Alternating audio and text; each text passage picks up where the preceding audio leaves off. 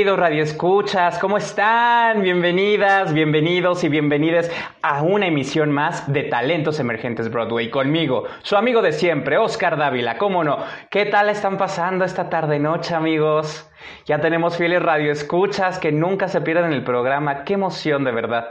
Cada vez crecemos más en este programa y ya tenemos muchos fans. Estamos de vuelta aquí en Facebook, amigos. Tuvimos un pequeñito detalle pero ya, estamos al aire. Les recuerdo que nos pueden seguir en todas nuestras redes sociales. En las redes sociales de Avante Radio Fénix, en mis redes sociales personales, que estoy como Oscar Dávila Cantante en Facebook, Instagram y YouTube, y en Twitter me encuentran como arroba o Dávila Cantante. También eh, estamos, acuérdense, en todos los canales de Telegram, WhatsApp y nuestro foro abierto. Bienvenidos nuevamente Facebook, tuvimos ahí un pequeñito detalle, pero ya estamos aquí de vuelta, de vuelta, de vuelta, de vuelta. Y bueno, también acuérdense que ya tenemos nuestra playlist en Spotify donde podrán escuchar y descargar toda la música que escuchan aquí en el programa. Nos pueden seguir como Talentos Emergentes Broadway allá en Spotify para que disfruten lo mejor de los musicales y por supuesto la música de todos los invitados que han estado aquí en el programa. Ya saben que hemos tenido cantantes, actores, bailarines, bueno, de todo. Hoy tengo tres cantantes espectaculares que ya en un ratito les voy a presentar.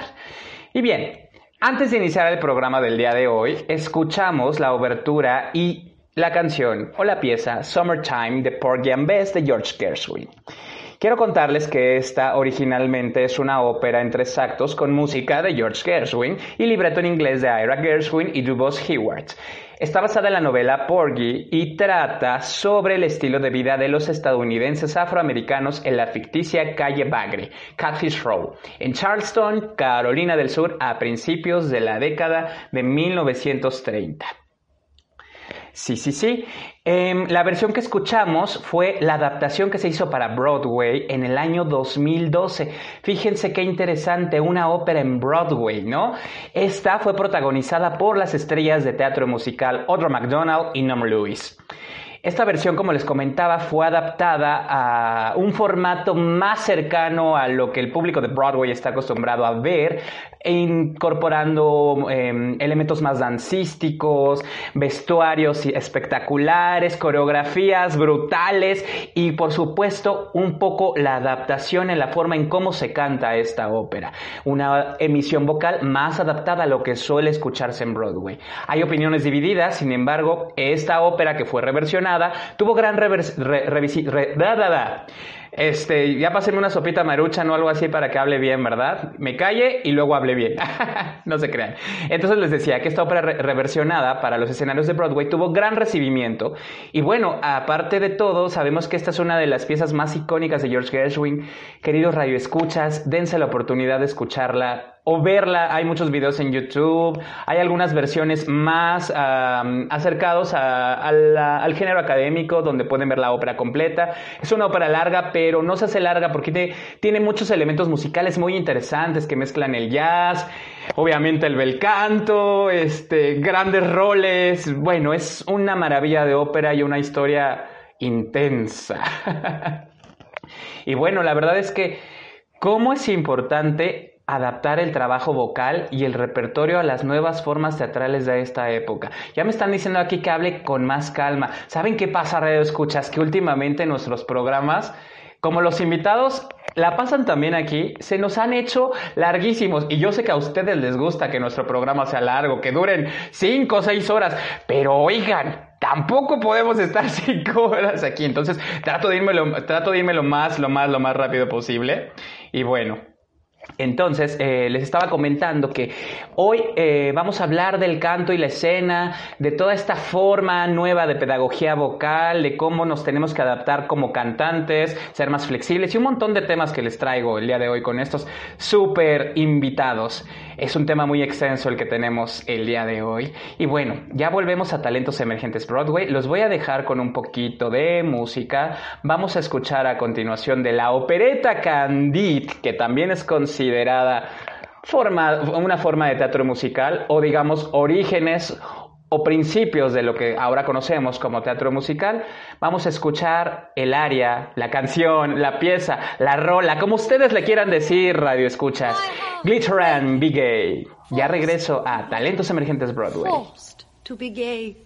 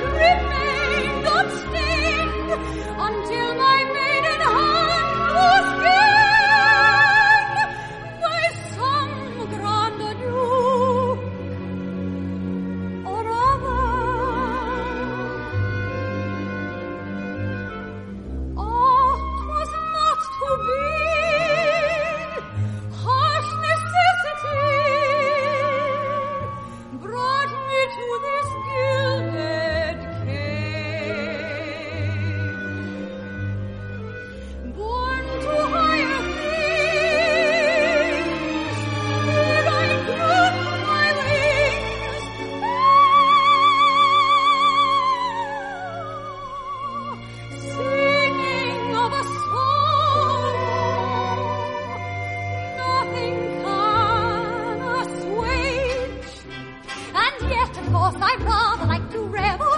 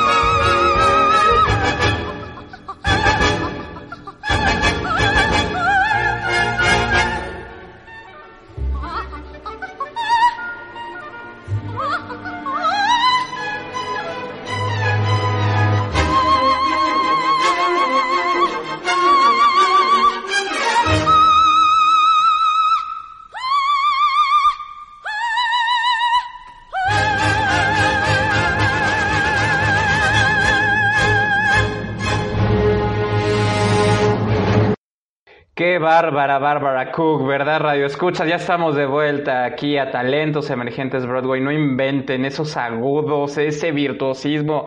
Wow, esa, esa pieza en específico de Candid yo creo que es de las más temidas y anheladas también por muchas amigas sopranos. Saludos a todas mis amigas sopranos que, hijo, son un montón. Mejor no digo nombres para que nadie se ofenda, pero qué padre versión acabamos de escuchar de Glitter and Be Gay con Barbara Cook. Ya estamos aquí de vuelta en Talentos Emergentes Broadway. El tema de hoy, el canto y la escena, con tres invitadazos expertos en el tema y con unas carreras que no saben. Voy a empezarlos a presentar. Vamos a empezar con la primera silla de invitados. Tengo a este jovenazo originario de Chihuahua. Él estudió, él estudió canto en la Facultad de Artes de la Universidad Autónoma de Chihuahua. Recibió una beca para estudiar en el taller de ópera de Sinaloa en 2015 y 2017 y obtuvo otra beca del FONCA para formar parte en 2017 a 2019 del ensamble escénico vocal del Sistema Nacional de Fomento Musical en la Ciudad de México. ¡Wow! Participó en el ensamble Contratenores de México y es miembro de la producción México-España de Llana de Ópera Locos. Ha cantado los roles operísticos de Nerone y Ottone, de L'Incoronazione di Popea, de Monteverdi, Querubino de Le Nozze di Figaro y El gato con botas de la ópera homónima de Montsalvage. Además, interpretó a Lumière en una versión de La Bella y la Bestia. Ha obtenido los premios primer lugar, fíjense nada más, ¿eh? en Ópera Durango 2016, Contratenor de México en el concurso Olivia Gorra 2017, mención honorífica en el concurso de canto Trujillo de Perú del 2019 y recientemente el premio Cantos para Hermanar al Mundo en el concurso virtual Voces a la Distancia en este año 2020. Él ha tomado clases magistrales con Cristina Barragán, Carlos Serrano, David Ramírez, Carlos Aranzay, Marduk Salam, Paola Castillo, Andrés Arri. Bueno, un montón de celebridades y me da muchísimo gusto tenerlo aquí. Además, también canta con big bands y con bandas de rock. ¿Qué estrella tenemos el día de hoy? Bienvenido, Edwin Parra. ¿Cómo te encuentras hoy? Hola, Oscar. Bueno, pues aquí excelente, disfrutando la tardecita. Qué padre, bienvenido, qué gusto que estés aquí. Vámonos a la silla número dos. Gracias a ti por, por, estar aquí. Vámonos a la silla número dos de invitados. Por acá tenemos a una chica que es licenciada en canto por la Facultad de Música de la UNAM, ganadora del tercer lugar en el concurso de canto Francisco Araiza en 2015 ella se ha presentado en diferentes salas de concierto como solista y también en coro con diversas agrupaciones, entre las que destacan Gradus ad Parnassum, coro en armonía vocalis y coro de madrigalistas de bellas artes. Integrante del dúo Lux Cordarum, ensamble de guitarra y voz y eh, con este ensamble, ella promueve, este dueto promueve principalmente la música de compositores latinoamericanos vivos, con quien ha dado conciertos en México, Cuba, España, Italia y Francia. Vean qué internacionales estamos hoy, chicos. Ha sido maestra de canto en los talleres del programa de educación continua de la Facultad de Música de la UNAM, maestra de técnica vocal del diplomado en dirección coral en León, Guanajuato, en los congresos sobre educación musical de la FLABEM y para los alumnos del diplomado en música antigua de la ciudad de la Habana, Cuba. Actualmente imparte talleres de voz en instituciones privadas, maestra de canto en Coilón AC y Liceo de Arte Música y Canto AC. También es asesora vocal de coros amateurs en la Ciudad de México y profesora de la asignatura de canto en la licenciatura en Educación Musical de la Facultad de Música de la UNAM y en el Conservatorio Nacional de Música. Vamos a darle una cálida bienvenida a Lucy Rivera. Bienvenida Lucy, ¿cómo estás? Hola Oscar, muy bien, muchas gracias. Gracias por la invitación. Muy buena tarde a todos. Muchas gracias por estar aquí, Lucy. Es un lujo tenerte, una estrella tan internacional como Lucy. Qué padre tenerla por aquí. Nos están cayendo muchísimos corazones en Facebook, todos tus fans. Qué padre que estén aquí. Bienvenidos. Sigan en nuestro programa, sigan la página. Recuerden que estamos aquí en Avante Radio Fénix. Por favor, no se pierdan todos los sábados este programa y toda la programación de Avante Radio Fénix. Les va, les va a encantar. Y bueno, por último y no por menos, no menos importante, en la tercer silla de invitados tenemos a esta bella soprano egresada del Conservatorio Nacional de Música en el año 2013. Ahí ella se formó como cantante de ópera y concierto. Entre su repertorio se encuentran los papeles protagónicos de varias óperas, incluyendo Mademoiselle Silverlang del Empresario y Susana de Las Bodas de Fígaro de Wolfgang Amadeus Mozart, Adina en Elixir de Amor de Gaetano Donizetti, Rosina en El Barbero de Sevilla de Rossini y Neda de la ópera Payasos de León Cavallo. De igual manera, su repertorio solista incluye las principales obras sinfónico-corales, destacando Requiem de Mozart, la creación de Haydn, Novena Sinfonía de Beethoven y Stabat Mater de Pergolesi. Fue becaria de Conaculta como miembro del Coro de Cámara Juvenil de México del 2013 a 2014. En ese mismo año comienza sus estudios de fisioterapia en la Universidad Tecnológica de México, de la cual egresó en el 2018, obteniendo un reconocimiento al mérito académico por mejor promedio de su generación. Toda una máster, ¿eh? ¿Qué tal? Comprometida con la prevención y promoción de la salud de la comunidad musical y en la población mexicana en general. Se mantiene en constante formación mediante cursos entre los cuales destacan las complicaciones crónicas de la diabetes, farmacología clínica, intervención de la medicina del deporte en el tercer nivel de atención, detección y atención del síndrome de burnout, cuidados para la voz del cantante, salud mental, medicina del trabajo, entre otros. Ella está certificada en vendaje neuromuscular, terapia manual instrumental, terapia neural y su especialidad, rehabilitación de articulación temporomandibular y columna cervical. ¡Wow! Vean qué currículum y qué versátil artista. Aparte de artista, es una profesional de la salud. De la salud. También es conferencista certificada por el estándar de competencias de conocer y forma parte del equipo de especialistas en acoso escolar y laboral de Fundación en Movimiento conocida en el bajo mundo de las redes sociales como Fisio Soprano. Bienvenida, Stephanie González Martínez. ¿Cómo estás? Hola, hola Oscar, muy bien, muchas gracias, súper contenta, emocionada, nerviosa de estar aquí platicando contigo y pues con mis compañeros también, lista para ver qué nos depara la tarde. Pues nos va a deparar una tarde muy sabrosa aquí con todos nuestros radioescuchas. Ya tenemos muchos radioescuchas también en Facebook, muchos mensajitos en nuestros chats. Acuérdense que ahí tenemos los grupos de Telegram, de WhatsApp, nuestro foro abierto del programa, aquí el streaming de Facebook y vamos a estar leyendo todos sus comentarios y preguntas que tengan para nuestros invitados. Y bueno, vamos a empezar con la primera pregunta del día. Ahí les va. A ver, queridos invitados, para ustedes, ¿qué es el canto? Lucy. Mm. Toñoñón. Ah. Como pregunta de examen, maestro. No, a ver, el canto, wow, el canto es una de las expresiones para mí más hermosas que existen de, del ser humano, eh, ya que es un instrumento que está dentro de nuestro cuerpo. Entonces tiene la maravillosa posibilidad de expresar de primera mano, digamos, eh, todas nuestras emociones. Y, y, bueno, pues el canto no es más que el, el, el, aire convertido en sonido que pasa a través de las cuerdas vocales para convertirse en sonido y bueno, reproducir pues lo que en principio, que digamos, el, el, ser humano primitivo pues imitaba la naturaleza, ¿no? Pero se ha desarrollado a tal grado que ahora podemos hacer cosas maravillosas con nuestra voz como lo que acabamos de escuchar al inicio, ¿no? Y otras cosas maravillosas, otras músicas hermosas. Qué, bon qué bonito concepto, Lucy, que, que, qué padre lo que nos compartes. Aparte nos está dando clase de técnica vocal sin que ustedes se den cuenta, Radio Escuchas, ¿eh? Por ahí echen ojo y tomen nota porque ellos son expertos en el canto. Steph, ¿para ti qué es el canto? Uy, bueno, qué bueno que quedé en medio, no me tocó pasar al final. Yo creo que el canto es tal vez el, eh, la ejecución musical, el instrumento más hermoso, más complejo y tal vez más eh, menospreciado a veces por la comunidad musical en general. Ah, eso está bueno. Abriendo ya un Sí, habiendo ya un poquito acá la polémica, creo que a veces se, se da por sentado, o sea, asume que es muy fácil lo que hacemos como cantantes, pero tal cual lo decía ahorita Lucy, es a lo que viene de todo nuestro cuerpo. Nuestro cuerpo, todo, todo es nuestro instrumento, no nada más estamos hablando de la laringe, entonces todo lo que hacemos, lo que comemos, si dormimos, no dormimos, lo que traemos encima emocionalmente, todo eso también se refleja en lo que hacemos cuando estamos cantando.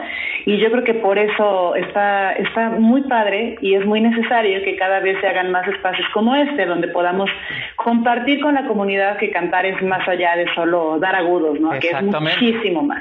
Exactamente, y también para aquellos compañeros músicos o en general otros artistas o público en general de, pues si no más canta, ah, si no nada más es cantar, es todo un proceso, una conciencia corporal, una disciplina de entrenamiento y como bien lo dijo Stephanie, es el instrumento más complejo que existe.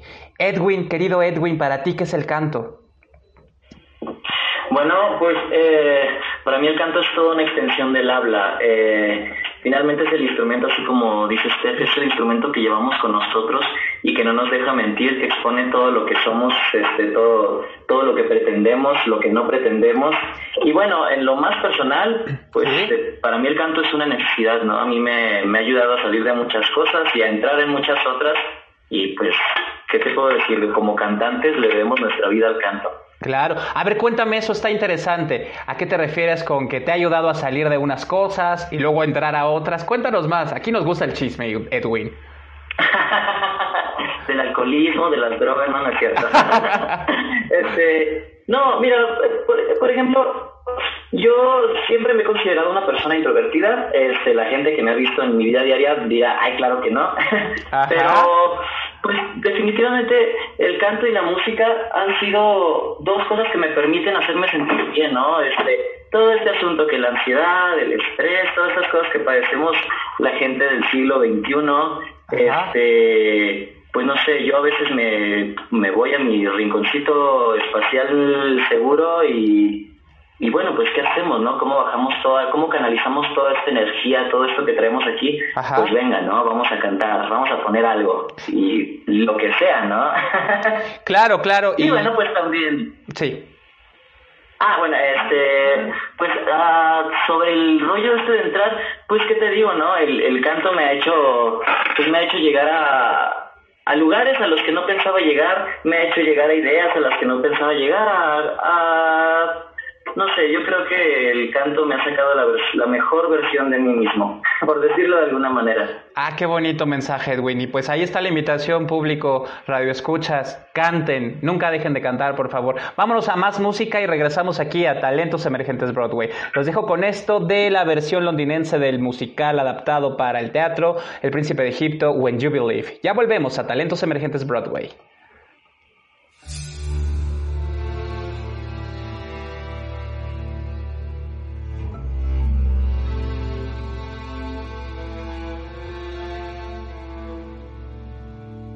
Many nights we've prayed with no proof anyone could hear. In our hearts a hopeful song we barely understood. Now we are not afraid, although we know there's much to fear.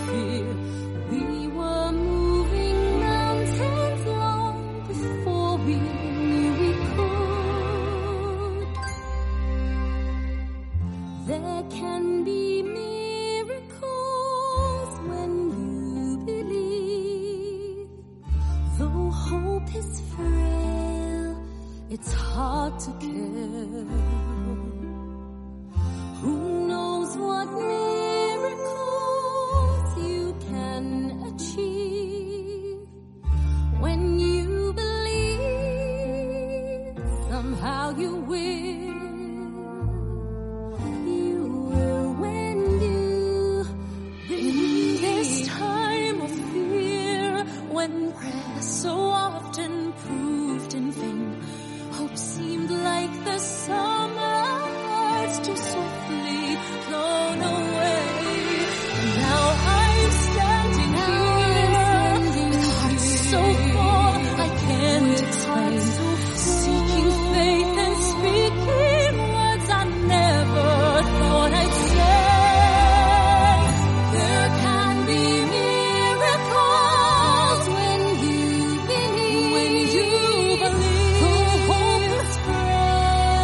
It's hard.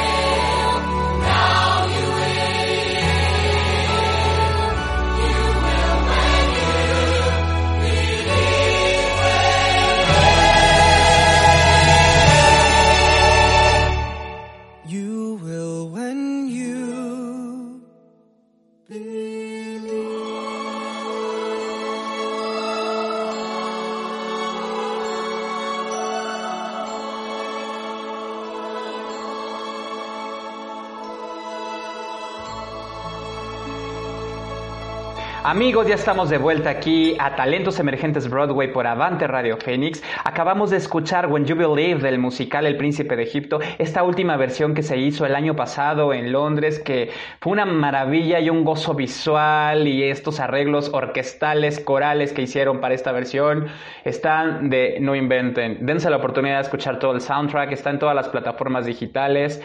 Pasen un buen rato escuchando música de teatro musical, mucha música que vale la pena.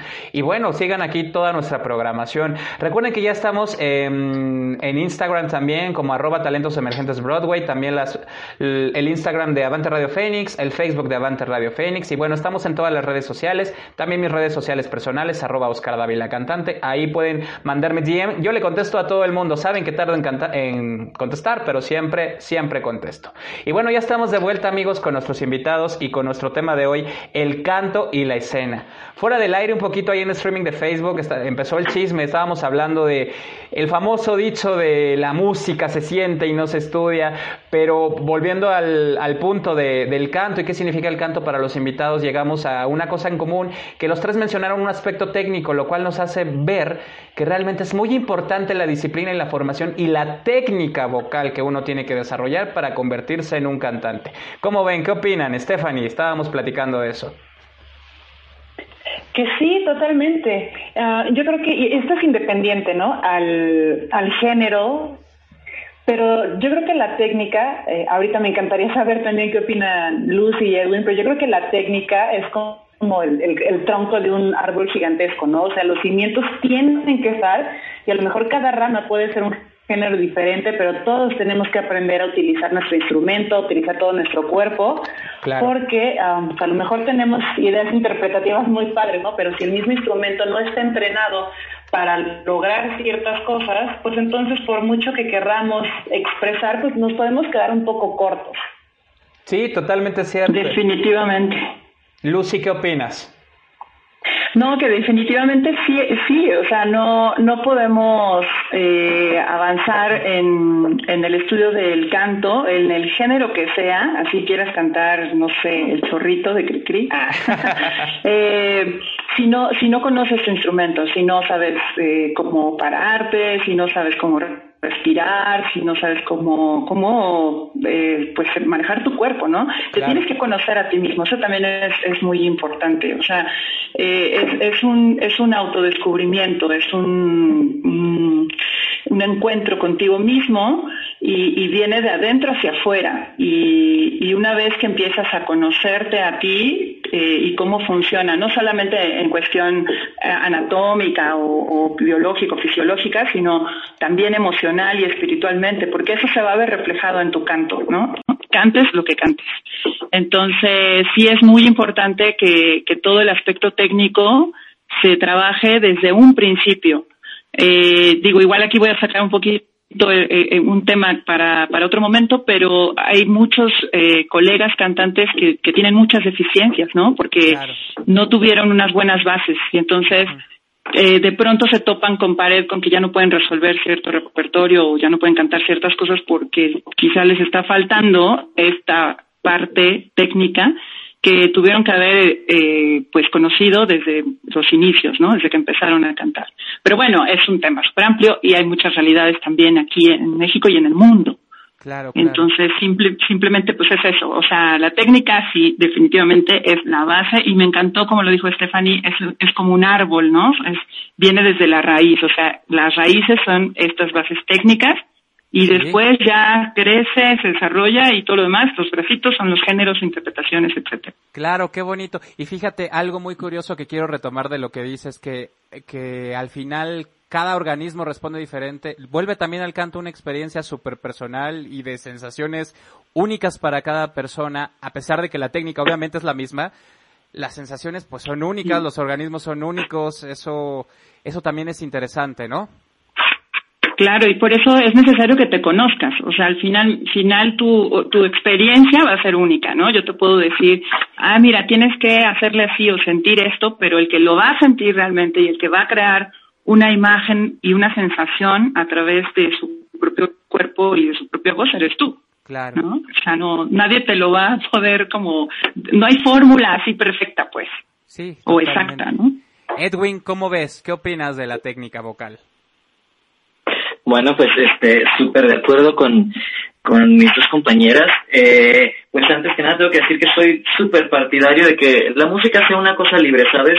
Este, que ya sea que tengas una guitarrita viejita de, este, en tu casa y la toques un poquito a, a que hagas una labor profesional, todos deberían poder hacer música o por lo menos acercarse, involucrarse con, con tan bonito arte. Pero bueno, este, actualmente las exigencias para un cantante, para un músico, son son otra cosa, ¿no? En este actualmente el mundo está sujeto a que pues los discos todos aunque cantes increíble tienen un un arreglito por ahí, un poquito de autotune por allá, un poquito de efecto, porque ahorita todo debe sonar perfecto, ¿no? Claro. Entonces, pues se, em, eh, conforme te vas interesando en, en cantar, eh, pues, pues también te tienes que ir interesando en, en aprender a cantar, ¿no? Eh, y pues cada vez, cada vez que aprendo una cosa nueva, de repente digo, ay, qué tonto he sido estos años, antes no sabía cantar, ahora, ahora sé cantar y aprendo algo nuevo y, y vuelve a pasar lo mismo, ¿no? Claro. Y eso es una labor, es una labor infinita, ¿no? Y es muy disfrutable. Sí, Pero sí, bueno, este es la diferencia entre ser un ser un aficionado y decidir que bueno, esto es lo que me va a dar de comer, esto me quiero dedicar de por vida. Entonces, pues uno puede llegar hasta el nivel que quiere. Uh -huh. Pero bueno, sí, definitivamente que si quieres cantar un área de ópera o quieres cantar un rol de un musical, uff, qué exigente música, ¿no? Qué hermosa música, pero qué exigente es.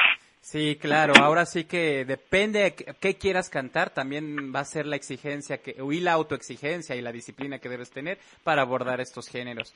Algo que mencionaste, Edwin, que me parece muy interesante y que quiero saber qué opinan nuestras otras invitadas, es que el canto se deja de aprender, se deja de estudiar ¿O solo se sigue entrenando? ¿Ustedes qué opinan, Lucy y Steph?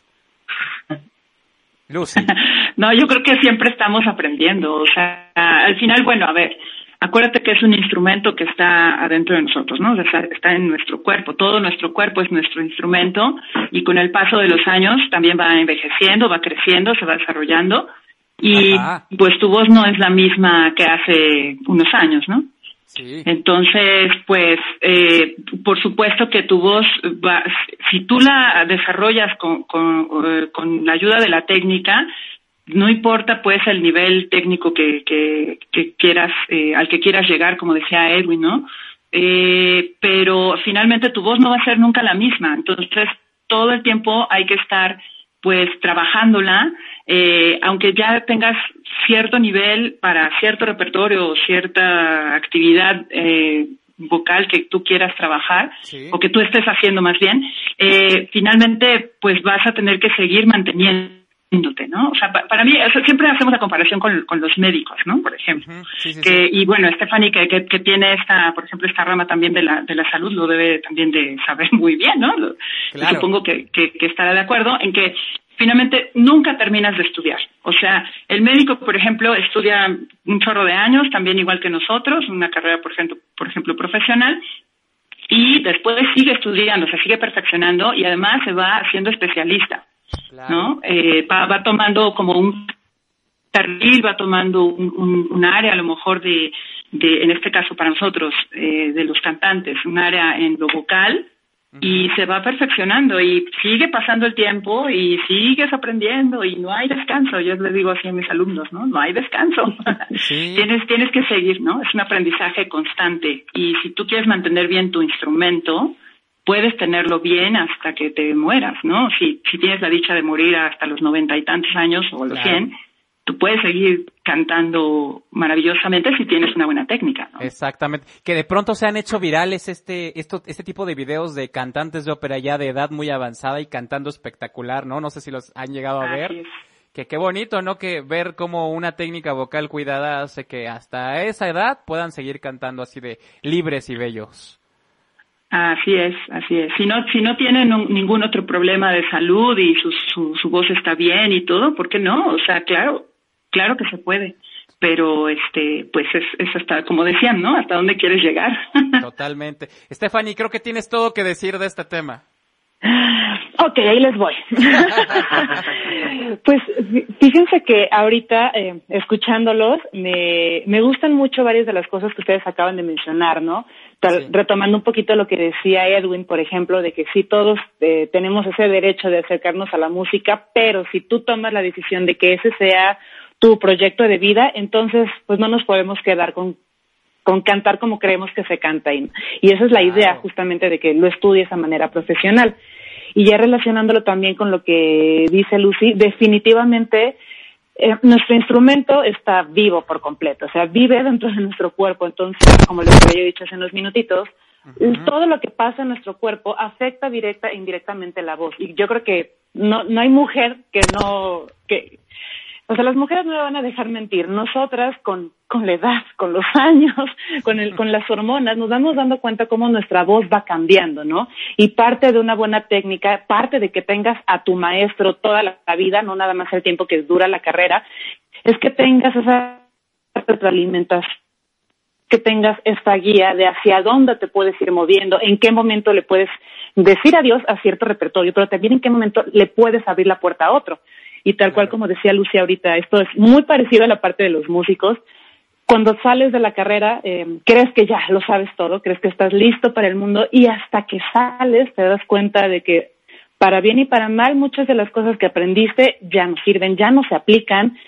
A lo mejor esto Digo, a mí me encanta la polémica. Esto ya tiene que ver ¿no? con un poco de la pedagogía vocal, la viejita, y que ya afortunadamente estamos en esta transición a una pedagogía vocal muchísimo más sustentada claro. en, en ciencia, ¿no? En, en la biología, en la individualidad. Entonces te das cuenta que sales y que te falta muchísimo para aprender y entonces cuando empiezas a buscar más y más cosas, más te comprometes con tu cuerpo. Muchos cantantes que yo admiro son fans del ejercicio y cada quien hace algo distinto y tal cual. O sea, en el cuerpo se va a notar de aquí a 30 años el en la voz, perdón, en la voz se va a notar de aquí a 30 años qué tanto tú, cuidas de tu cuerpo, tu salud en general. Entonces yo creo que en ese sentido tienen que ir completamente de la mano. Claro, sí, sí, sí, totalmente cierto. Radio escuchas ya, ya saben, quien quiera iniciar en esta arte del canto, ya saben a lo que le tiran.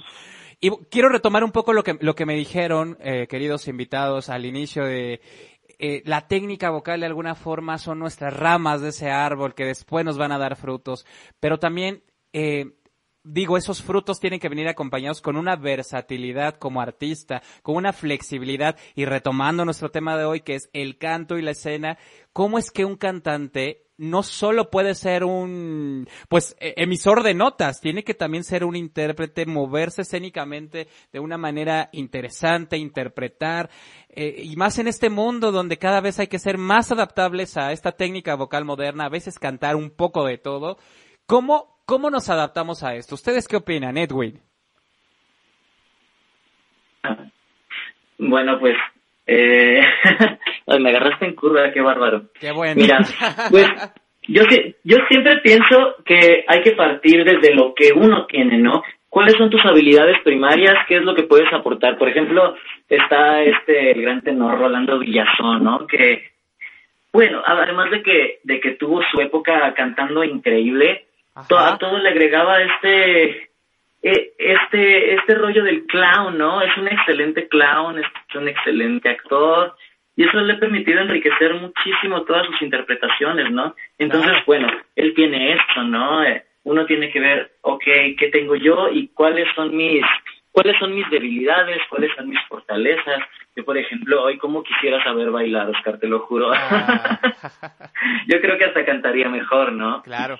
Pero pero bueno, es, eso es lo que hace interesante esto del, esto del canto, ¿no?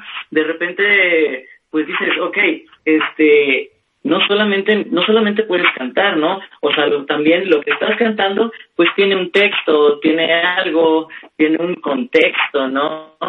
Y pues se tiene que hacer algo con eso. Y, uff, bueno, retomando lo que te hace ratito, este, siglo XXI, el mundo ya no es como antes, la música ya no es solamente música, la música es todo un performance audiovisual, uh, pues hay que, hay que ponernos, hay, hay, hay que ponernos filas, ¿no? Con, con todo eso. Y bueno, es una labor que junto con la técnica vas perfeccionando con los años, ¿no? Incluso este, esto de, no sé, aprendes a actuar y de repente, de repente puedes cantar mejor porque la actuación te dijo algo que, que a lo mejor en el canto no entendiste. Entonces, bueno, es una labor que es, una labor que se va haciendo poco a poco a la par, ¿no? Poco a poco te vas formando y aprovechas lo que la vida te ha dado. Claro, Stephanie, ¿tú qué opinas de esto? Ay, perdón, perdón, tenía mi micro apagado. Ajá. Híjole, es que estos sí son temas tan, tan, tan grandes y ahorita lo que me llamó la atención es lo que mencionaba Edwin, ¿no? De de hasta qué punto eh, partimos del individual. Y yo creo que eso es algo muy válido también. A, lo mejor, eh, bueno, esto es como un poco de mi forma de ser. Yo creo que todos tenemos nuestros talentos innatos, pero también creo que no todos somos buenos para todos. Entonces, en ese sentido, creo que es muy válido que conforme estamos en nuestra formación, y bueno, en cualquier momento de nuestra, de nuestra carrera, nuestra trayectoria, vayamos identificando cuáles son las cosas que de verdad nos cuestan demasiado trabajo y a lo mejor tú decides desarrollarlas porque es un reto, ¿no? Pero también creo que es muy necesario ver en cuáles cosas ya tienes ahí un talento innato, explotarlo y nutrirte de eso. Entonces yo personalmente te puedo decir que yo, a mí me encanta la ópera porque estando ahí me, convierto, me transformo y me ayuda incluso vocalmente. Razón por la cual hay otros géneros que son mucho más serios, donde me pongo más nerviosa y entonces la voz, etcétera.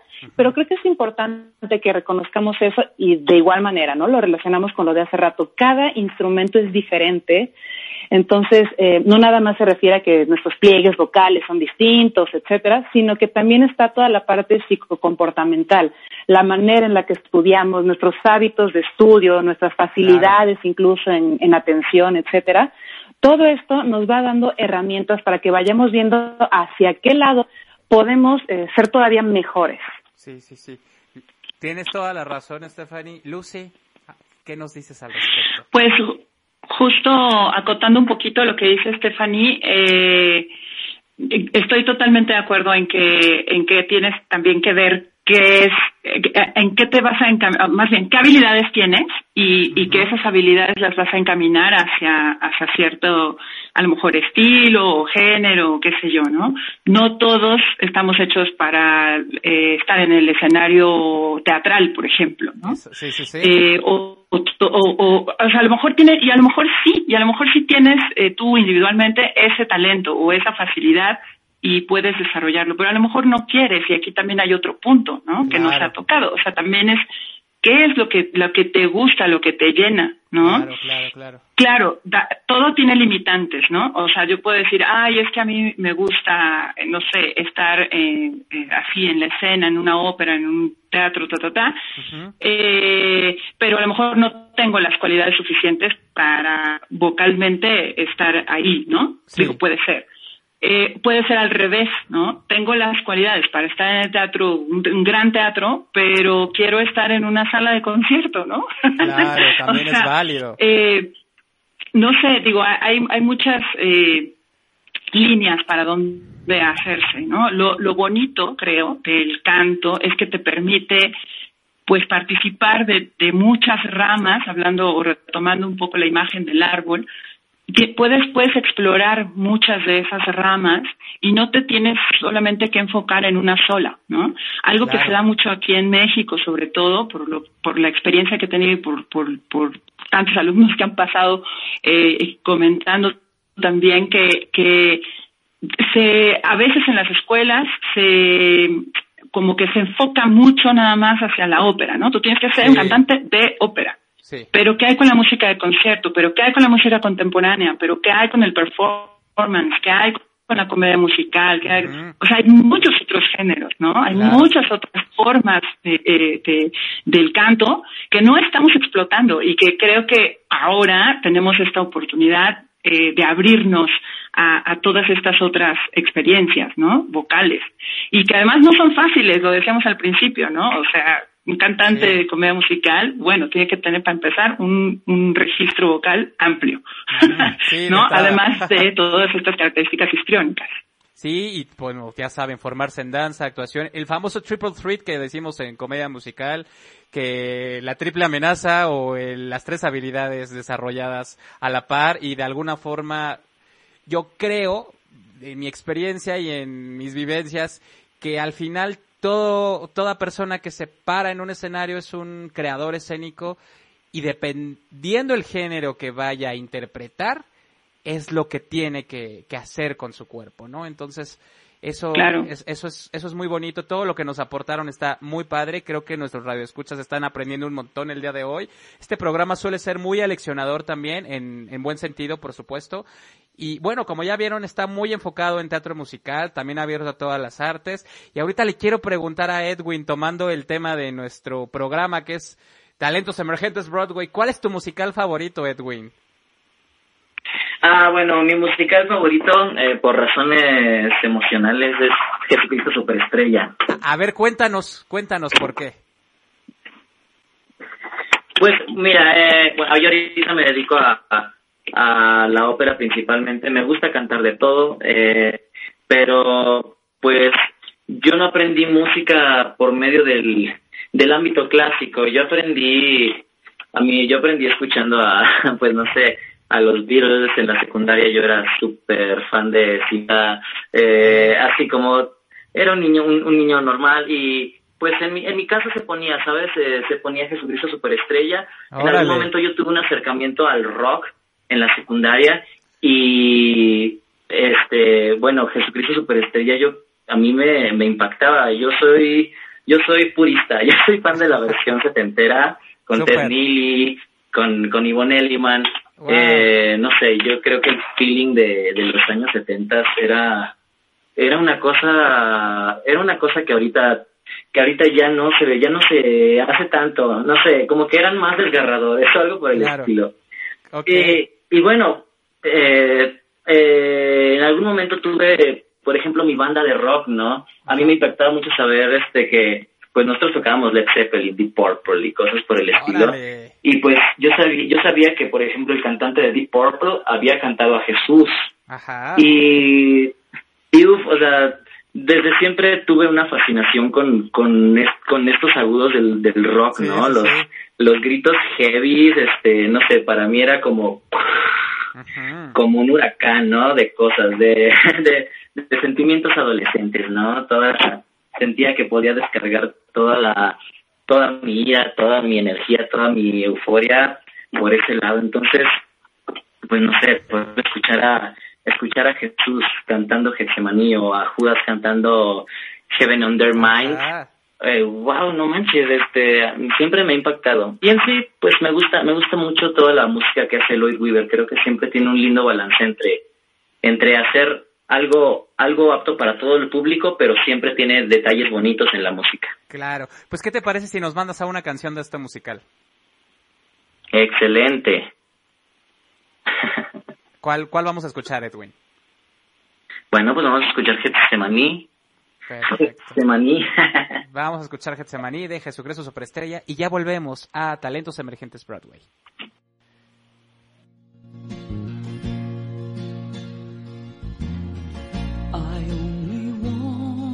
To say if there is a way take this cup away from me for I don't want to taste its poison feel it burn me. I have changed I'm not as sure as when we started. Then I was inspired. Now I'm sad and tired. Listen, surely I've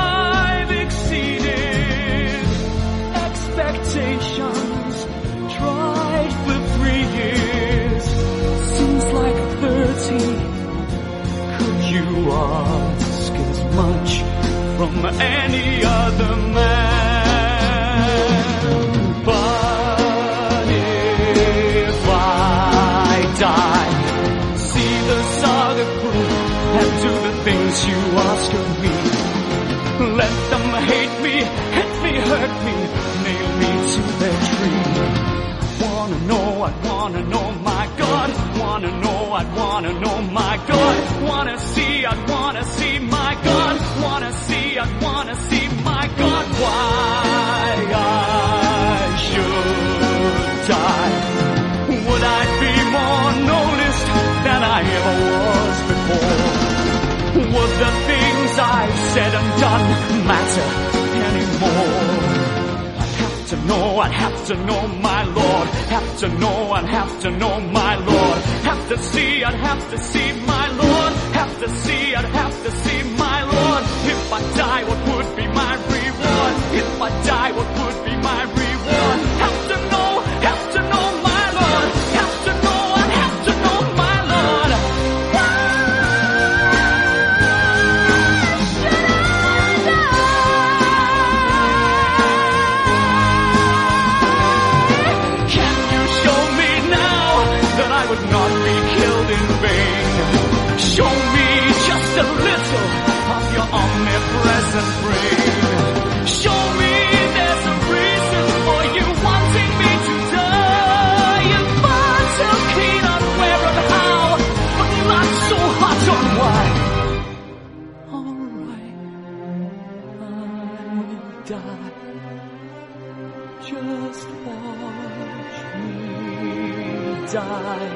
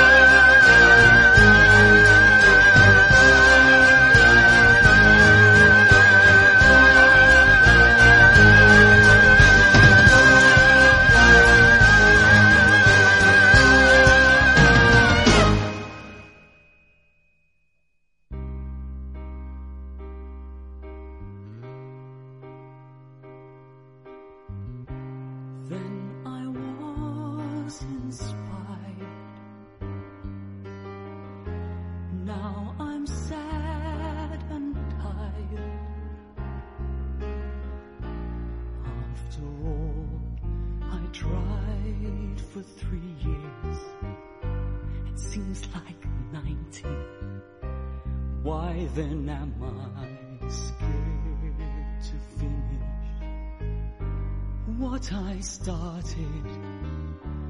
What you started? I didn't start it. God, thy will is hard,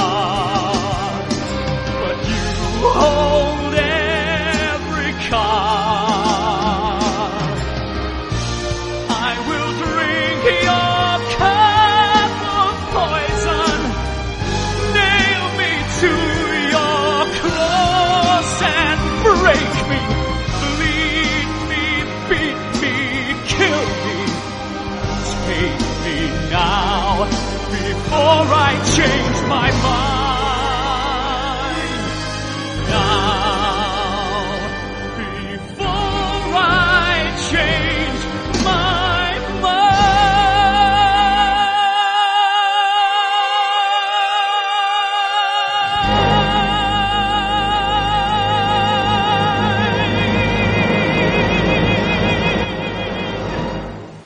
Amigos, ya estamos de vuelta aquí a Talentos Emergentes Broadway. Acabamos de escuchar Getsemaní de Jesucristo Superestrella. Qué impresión de pieza, qué compleja. Yo se las digo porque la he cantado. Bueno, lo he intentado. un, día, un día les comparto una versión mía cantando Getsemaní. Bueno, qué imponente, qué, qué pieza tan, tan compleja, qué, qué obra maestra de, de Andrew Lloyd Webber, esta ópera rock tan icónica. Estábamos platicando ahorita fuera del aire en el streaming de Facebook sobre las tesituras, qué onda con las tesituras, qué son. Em, Lucy, te interrumpí, cuéntanos eh, para que los radioescuchas sepan qué son las tesituras. Bueno, es una clasificación que se le da a las voces, tanto femeninas como masculinas, y, tiene que ver con el rango vocal o el registro vocal que, que cada persona tiene. Eh, y se le da, digamos, una clasificación, un nombre, eh, porque eso va, de- va a depender como del, del rango vocal o de, para que lo entiendan así muy común, muy a grosso modo, como el, las notas o las, las notas agudas o graves que pueda tener una persona y que cante con facilidad, que tenga comodidad y brillo, ¿no? Un poco lo que decía Edwin hace rato en su experiencia, que de pronto pues él se sintió súper cómodo ahí arriba, ¿no? Entonces, oh sorpresa, pues tenía esta tesitura, ¿no? Y a grosso modo, bueno, tenemos tres muy clasificaciones así como básicas que para hombre y para mujer y para mujer de agudo a grave sería la voz más aguda sería la soprano la voz media que es una voz que tiene agudos pero también tiene buenos graves sería una mezzo soprano y la voz de la contralto que ya es una voz mucho más gruesa más más grave no mucho más cerca del, del registro del tenor. Y en las voces masculinas tenemos también de agudo a grave, el- las voces de los tenores, que todo el mundo conoce a los famosísimos tenores eh, que en los eh, hace muchos años ya hicieron allí sus, sus discos y dieron a conocer al, al mundo la ópera, ¿no? Como Plácido Domingo, Luciano Pavarotti, José Carreras y ahora hay muchísimos, muchísimos otros más. Eh, famosos, digamos, ¿no? Y luego tenemos a la voz media del- de los varones, que es el barítono, y al final tenemos la voz más grave, que es el bajo. Pero digamos que esas son las tesituras, pero hay muchas clasificaciones en medio, ¿no? ya Edwin también nos puede decir que cuál es, por qué esa tesitura es tan diferente o cuál es su, Sí, radio su escuchas. tesitura, qué en qué consiste, ¿no? Claro. Edwin nos estaba contando afuera del aire eh, su experiencia como contratenor y cómo se dio cuenta, cómo decidió seguir el estudio por ese camino. Cuéntanos, ¿qué es un contratenor y qué onda con tu tesitura?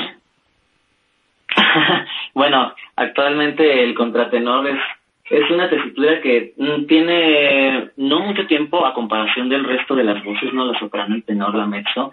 Eh, el contratenor surgió a mediados del siglo pasado, eh, emulando, tratando de emular la técnica de los que en el periodo medieval, renacentista, barroco, eh, se, se le llamaba, se les llamaba castrati, ¿no? Que eran niños castrados, literalmente. Esto para que los niños no crecieran con su, desarrollando totalmente sus caracteres sexuales secundarios, que en este caso es la voz. Crecían, pero eh, su voz se quedaba aguda, ¿no? Entonces se escribió muchísima música, eh, muchísima música maravillosa por manos de Händel, por manos de, de Pórpora, de, de, de Brodsky, ¿no? Del famoso Farinelli. Eh, bueno, se hace mucha música que, bueno, a, apenas este siglo pasado eh, se descubrió que pues no hace falta tanta, ser tan extremo, ¿no? Llegar a llegar a afectar el cuerpo, llegar a prácticas tan, tan fatalistas. No, está bien, podemos, los hombres tenemos este, este famoso registro llamado falsete, que lo escuchas en, en los DJs, se lo escucha, lo, ahorita lo, se, se, utiliza mucho, ¿no? Lo escuchas en Sam Smith, lo escuchas en los artistas de ese tipo Maroon 5, y bueno, definitivamente en la música clásica, que bueno, el falsete es una cosa que todos podemos hacer. Digamos que tú eh, decides trabajar tu registro alto del falsete, lo refuerzas, decides eh, conectarlo, conectarlo con, con todas las sensaciones dando apoyo y la respiración. Y de aquí se puede surgir lo que llamamos la voz de cabeza, ¿no? La voz de cabeza, y aquí es donde un contratenor puede emitir este sonido tan, bueno, ya ahorita un poco más, más conocido, ¿no? Estamos en una época de, de auge con los contratenores y eso, bueno, a mí me, a mí me hace muy feliz, ¿no? Claro, a mí también, quién sabe por qué. Exacto, pues esta, a mí, a mí lo que me sucedió, que es eh, justo como comentaba hace ratito, es que bueno, a mí me encantaba cantar rock, ¿no? Me encantaba este asunto de los de los agudos del rock, ¿no? Lo que justo se hace en Jesucristo Superestrella. Y de alguna manera, pues mi registro arriba, yo ni siquiera sabía que era un contratenor, este, cuando ya cantaba como de esta manera, como lo hacían Led Zeppelin. Y cuando surgió la oportunidad de serlo, eh, me di cuenta que, bueno, eh, un día tuve una mala clase, mi maestra me, me, empezó a vocalizar en falsete para yo buscara el brillo en la voz. Este, yo estaba cantando como tenor, estuve cantando un año como tenor y, bueno, este, me gustaba, me gustaba bastante, pero pues cuando pasó esta clase que mi maestra me vocalizó en falsete y vio que podía subir y que el registro ya tenía ya tenía un antecedente, ya sonaba fuerte, ya ya tenía eh, aptitudes, bueno, le cambió la cara, ¿no? Y me dijo, oye, pues es que podría ser contratenor, ¿no? Eh, eh, tómate las vacaciones para pensarlo, escucha contratenor, escucha Yarovsky, escucha Payoli, escucha, escucha esos personajes y ya entrando me dices qué, quieres, ¿no? Y mira que pues a mí me encantó, ¿no? Creo que es un registro que tiene una mística increíble y pues yo entrando le dije a mi maestra, pues quiero ser contratenor, ¿no? Y ¡pum! Pues de aquí hasta la fecha, ¿no? Ya muchos años después aquí me tiene. Qué padre, qué padre. Stephanie, ¿tú soprano de toda la vida siempre? Pues sí, aunque mi historia es de inicio muy parecida a lo que contaba Lucy, ¿no? O sea, yo, yo, mi historia es muy Ah, sí. Lucy nos contó fuera del aire que creían que era. Quería irme a ciencias de la salud, Ajá. pero en algún momento, cuando ya era adolescente, Ajá. eh, me dio por cantar, eso siempre me gustó, siempre me gustó hacer el performance aquí en casa frente a mis muñecos de peluche y todo. Ajá. Y pues pasé igual por esta, esta adolescencia rockerona. Ok. Y entonces una amiga me presentó a una banda de metal sinfónico de Finlandia que se llama Nightwish. Y cuando escuché a la, vocalista, que justo utilizaba una emisión muy, muy operística, yo dije, ok, yo necesito hacer eso en mi vida. Porque yo lo que cantaba antes era Whitney Houston, Mariah, porque pues uno era joven se podía. Y, y yo dije, yo necesito aprender a cantar así para tener mi banda de metal. Claro. Y por azares del destino hice mi examen al conservatorio, me quedé, ya estando ahí, am, pues ya conocí la ópera y, y me, me enamoré, aunque hoy en día sigo cantando más metal en mi casa, pero pues eso cuenta. Y, y pero sí, siempre fue una onda de, de ser soprano, pero mm, yo disfruto muchísimo, sobre todo de unos años para acá, que como decía hace ratito, ya con los cambios hormonales, pues la voz va adquiriendo otras características. A mí me gusta mucho la idea de ser una soprano segunda. Un día sí desperté y tenía ciertos graves que antes no estaban, pero había conservado agudos, entonces pues hoy en día como que experimento más por esa parte, ¿no? Pero la parte, mi esencia de soprano se irá conmigo a la tumba. Qué padre, qué padre y, qué bonitas experiencias de, los tres. Ahora, me surge una duda, chicos, porque, bueno, sabemos que hoy en día que el mundo se está adaptando tanto y volviendo al tema del canto y la escena y que tenemos que ser más histriónicos, más completos y un largo etcétera que un cantante de esta época tiene que llevar a cabo sabemos que a lo mejor ahora el desarrollo o el estudio de las tesituras ya no es tan estricto como antes, sobre todo en géneros a lo mejor como el teatro musical, que es el, género de nuestro, de nuestro programa. Eh, ¿Ustedes qué opinan de la pedagogía vocal enfocada a estas, a estos nuevos desarrollos de tesituras que a lo mejor ya no están tan basados en lo académicamente convencional? ¿Cómo se mantiene saludable una voz o hasta dónde, hasta, hasta, hasta dónde te puede dar dependiendo ahora sí que tu rango, tu personalidad, tu fisionomía, un montón de cosas. ¿Cómo desarrollamos esta pedagogía vocal a estos, a estos nuevos instrumentos y a este nuevo tipo de tesituras? ¿Qué opina Lucy?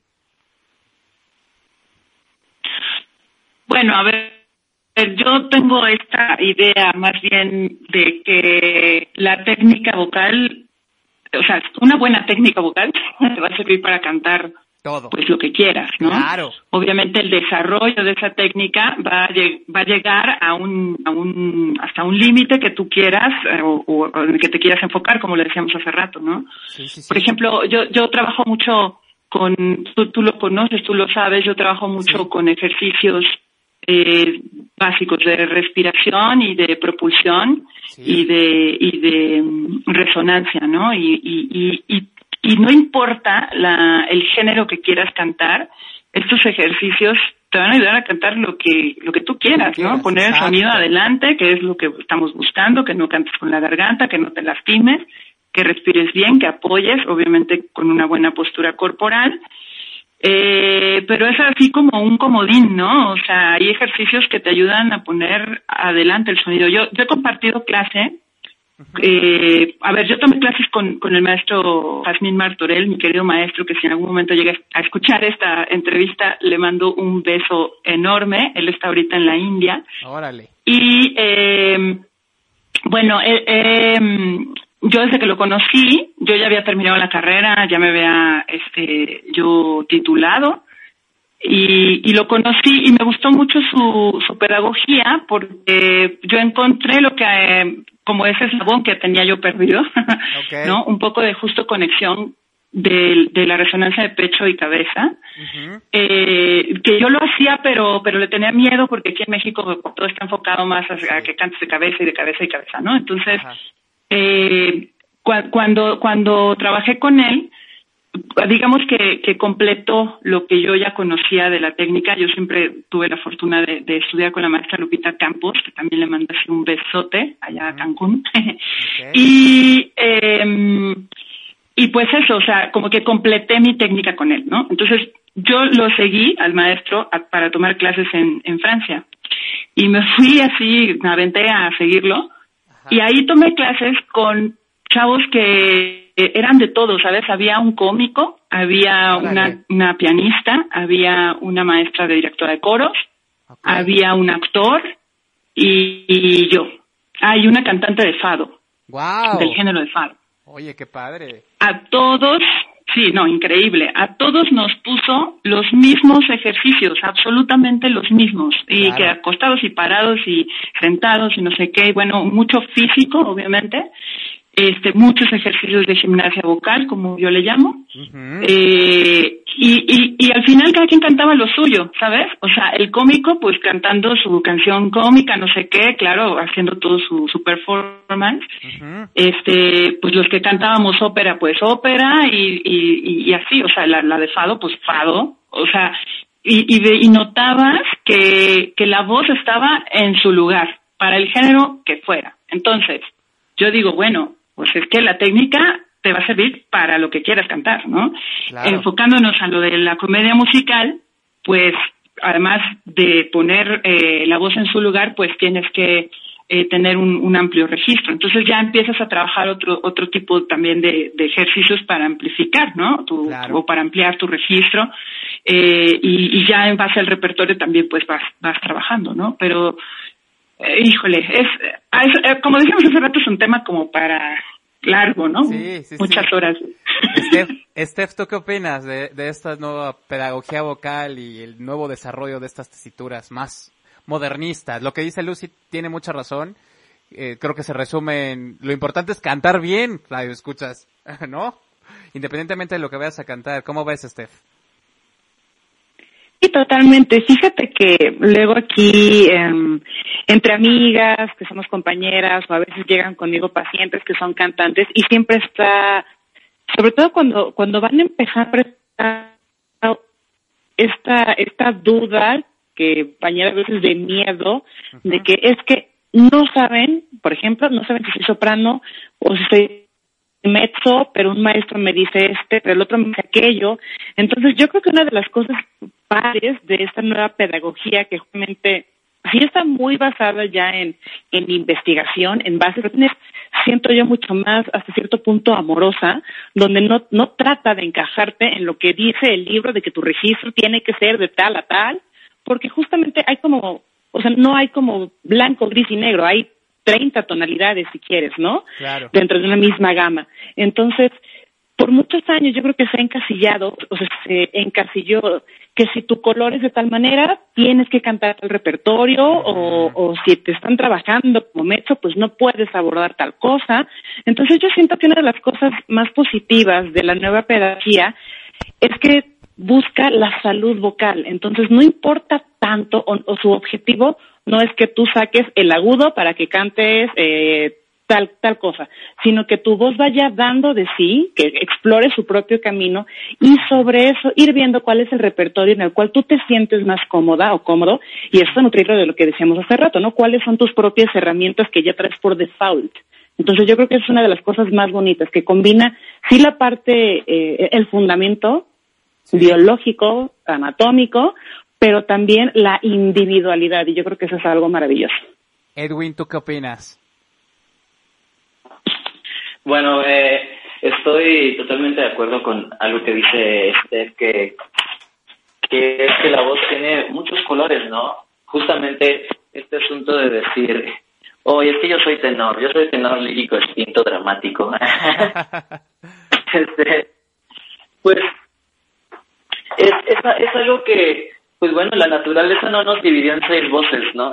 la naturaleza pues escogió, hay quien tendrá cuerdas de vocales del tamaño de un tronco y hay quien, quien las tendrá del tamaño de un hilito dental y, y bueno, ya de ahí pues uno verá qué es lo que puede hacer. Un maestro me decía, si lo puedes cantar, cántalo.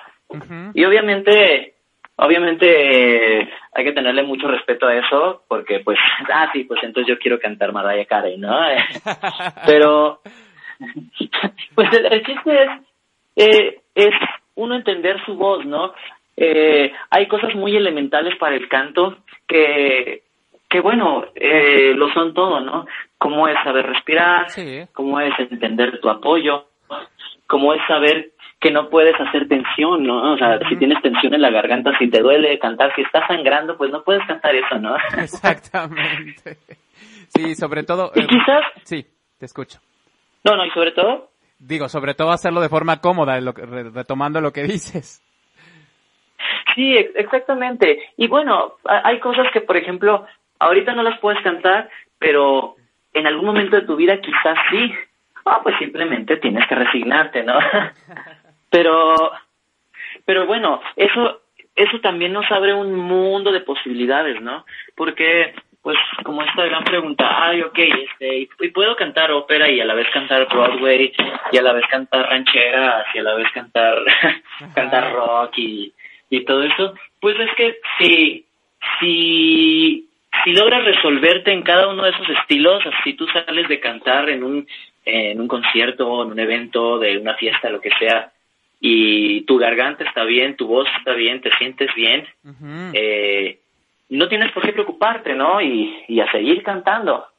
Pero pues por eso hay que hay que irse analizando y decir, ok, esto no me conviene cantarlo, o a lo mejor no lo entiendo lo suficiente, ¿no? Ahí necesito tomar clases o necesito hacer esto, pero lo padre de hoy en día es que hay muchas respuestas, ¿no? Sí, Incluso grabándote, o sea, en, en, por los medios digitales, tú te puedes grabar y puedes decir, no manches, o sea, aquí una gráfica me está diciendo que me falta un microtono para llegar a la... sí, y, hay respuestas, ¿no? Se puede, se pueden encontrar muchas cosas actualmente. Eso, eso es lo que me agrada. Sí, ya, ya hay muchas herramientas y pues ya lo escucharon, radio escuchas, cantar cómodo, ir a clase, entrenarte, todo esto es muy importante. Lucy, quiero saber, ¿cuál es tu musical favorito? bueno, no soy así como que muy buena para presentar, ah, pero eh, bueno, hay un, el musical de, de, Amor sin Barreras, conocido como Amor sin Barreras en español, eh, West, West Side Story.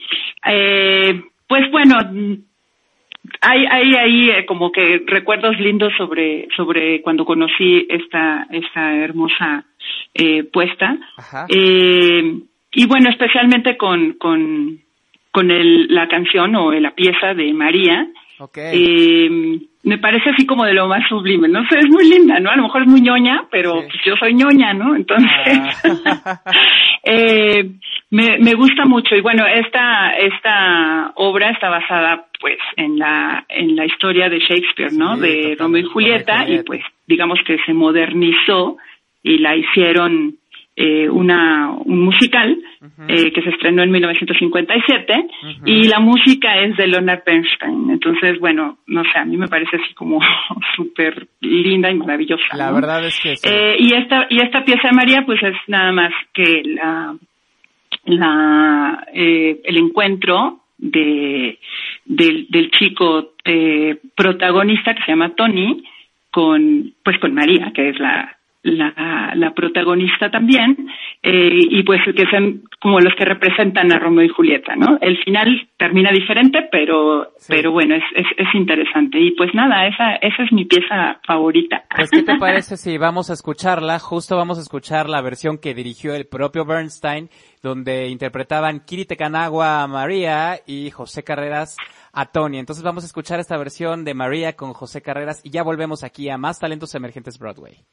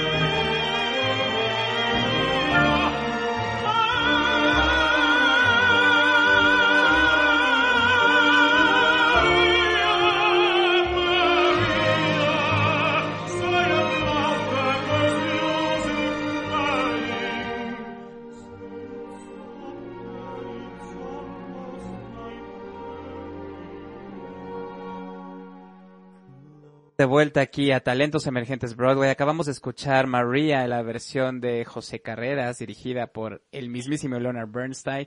Y quiero retomar un poquito lo que hablábamos al inicio. Presentamos, antes de empezar este programa, una versión en Broadway que se hizo de la ópera Porgy and Bess. Y retomando un poco el tema de hoy del canto y la escena, bueno, como esta pieza que de ser pues concebida de forma más académica llega a los escenarios teatrales de Broadway y es adaptada a este formato pues más de musical para este público que está acostumbrado a ver grandes coreografías, eh, grandes escenografías, a estas estrellas de Broadway que interpretaron a Porgy and Bess, que fue Norm Lewis con Audra McDonald. ¿Ustedes qué opinan de esta, de esta forma de adaptarse ahora. Aquí en México se hizo, ustedes saben, ya hemos hablado de Ayolante, hicimos ahí una adaptación de una opereta llevada al teatro musical y bueno, en Broadway lo hicieron con Porgy and. ¿Ustedes qué opinan de estas adaptaciones, tanto en la emisión vocal como estos nuevos arreglos orquestales, añadir cantantes que bailan y que no solo bailan, sino que bailan muy bien? ¿Ustedes qué opinan, invitados? Steph. ¡Ay! Ok. Una voz en mi interior me dijo que me iba a tocar responder primero. Pues mira, la verdad, yo, yo soy una persona súper purista, entonces a veces, no siempre, pero a veces sí llego a tener como un poquito de conflicto con las adaptaciones. Ok. Sin embargo, creo que te mandé. Eh, Está, está padre, es válido, digo. Sí, claro, o sea, y, y creo que también es lo que se quieran, digamos, actualizar, porque también mucha gente que a lo mejor no, ha- no había tenido acceso antes y no está tan familiarizado, y a lo mejor si le pones algo con lo cual pueda hacer clic, más la, atención, ese es el chiste, ¿no? ¿no? Que, que este arte, el arte escénico, se acerque a más personas. Exacto. Yo creo que mientras la propuesta tenga un sentido, que de verdad esté como picado y que, y que quiera proponer algo, creo que es súper válido. Y en este sentido, literal, lo que acabas de decir, ¿no? Muchas veces ah, nosotros o, o la gente en general creemos que con cantar y cantar muy bien, digo, si se puede, ah, pues ya es suficiente, ¿no? Pero creo que esa es una de las cosas que a mí más me fascina de los musicales, que de repente ves así la- las grandes coreografías y ves cosas increíbles y de repente te das cuenta que los que están bailando también están cantando y están cantando en vivo. Entonces yo creo que esa es una de las cosas maravillosas que tiene el musical y de las cuales nosotros, que a lo mejor somos un poquito más académicos, nos podemos nutrir mucho. O sea, la idea de poder explotar en el buen sentido todas tus capacidades físicas en el escenario, o sea, creo que eso es algo maravilloso y es de admirarse, ¿no? Porque para que tú puedas bailar y, y no morir en el intento, pues ya necesitas cierta condición física, pero para poder hacer eso al mismo tiempo que estás pensando en, en, en lo que en lo que es tu partitura, en tu texto, en el gesto y sumándole la técnica que esa es, ¿no? Negociable, creo que ya es llevar al cuerpo así al- a, lo más extremo en el mejor sentido. Claro. Y en, en- desde esa perspectiva, pues qué mejor, ¿no? Claro, ¿tú cómo ves, Edwin? ¿Qué opinas de estas adaptaciones modernas, más al teatro, adaptadas al teatro musical? Pues a mí me parece genial. Mira, yo creo que en esta vida hay que hacer osados y hay que atreverse a hacer cosas. 100%. Y bueno, mira, también también estoy consciente de que a veces no siempre salen, pero pues es que es, es, es algo que se tiene que hacer, ¿no? Y finalmente los artistas también queremos experimentar nuevos retos, ¿no? Queremos experimentar nuevas cosas, eh, poder hacer cosas diferentes. Por ejemplo, pues mira ya que mira que si ahorita tú vas a una a, a una puesta en escena operística, pues ya no va a ser como se hacía hace 50 años, ¿no? Ahora Claro. incluso a los cantantes, incluso en los en los en los talleres operísticos y y todo esto ya los cantantes les exigen acondicionamiento físico, Claro. les exigen prácticas escénicas, uf, o sea, un chorro de cosas extramusicales. Sí. Entonces, bueno, este, si se puede hacer, pues hay que explotarlo, ¿no? El arte tiene muchísimas maneras de verse y ¿por qué no? Yo, ese, es- ese es mi, mi, mi comentario al respecto, pues ¿por qué no? Claro, tú mismo estuviste en un show, ¿no? Que mezclaba elementos del clown, la ópera, de ópera locos, que por ahí estuvieron nominados a los premios Metro, que les mandamos un saludo a nuestros amigos de los premios Metro. Ah, pues sí, efe- efectivamente, y esto de ópera locos, vaya que es una cosa compleja, súper divertida y es súper gratificante para todos los que formamos parte de parte del elenco, porque efectivamente, bueno, tenemos que tenemos que cantar a voz, eh, si estamos microfoneados, si tenemos este tenemos nuestros sonidos, estamos conectados a una instalación sonora, pero bueno, seguimos siendo cantantes de ópera y solo hay una manera de cantar ópera, ¿no? Como sabes hacerlo así, entonces no puedes estar como haciendo haciendo cosas raras. Cantas y, y punto.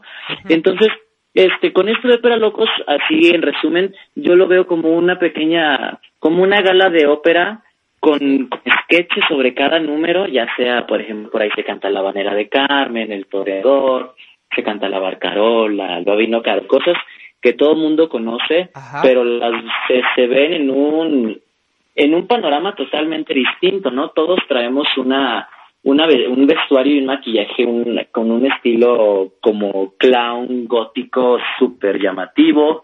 El este el show de una hora y media súper dinámico, este todos todos moviéndonos, todos haciendo todos haciendo locuras, todo este eh, siendo irreverentes.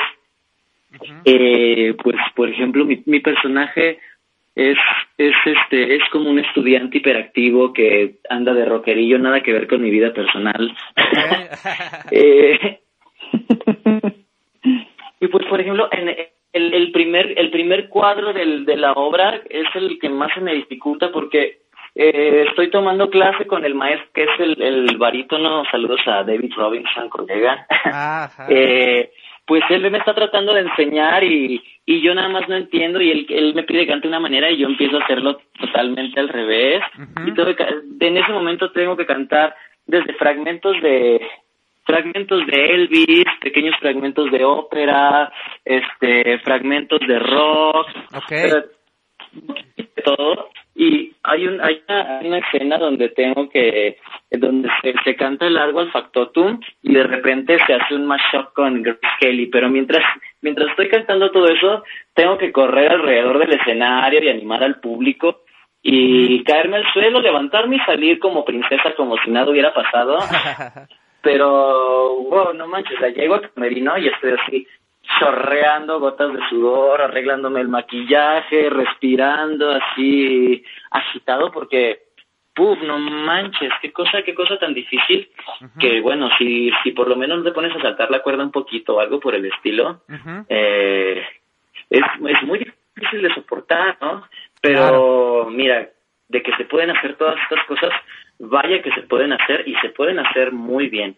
Sí, Solamente pues uno tiene que estar muy comprometido con lo que se hace, ¿no? Porque sea lo que sea que hagas, ya sea ópera musical o una, una mezcolanza de todo lo que quieras, pues bueno, de hacerlo bien, ¿no? Claro, claro. Tiene mucha razón Edwin. Voy a hacer unos pequeños comerciales antes de escuchar la opinión de Lucy y estamos haciendo un pequeño cambio aquí con los invitados. Entonces, les quiero comentar, Radio Escuchas, que ya saben que este programa es transmitido por Avante Radio Fénix, donde Renacer nunca había sido tan genial. Estamos en streaming de Facebook todos los sábados a las 7 pm en este programa Talentos Emergentes Broadway. Estamos en repetición los martes a las 10 pm, igual por Avante Radio Fénix. Y también quiero comentarles que el próximo 31 de octubre vamos a tener un especial de Halloween con las mejores historias de terror de muchos radioescuchas, artistas algunos invitados especiales que tendremos. Y bueno, se va a poner buenísimo. Ese especial va a empezar a las 6 de la tarde para que pasen Noche de Brujas en casa.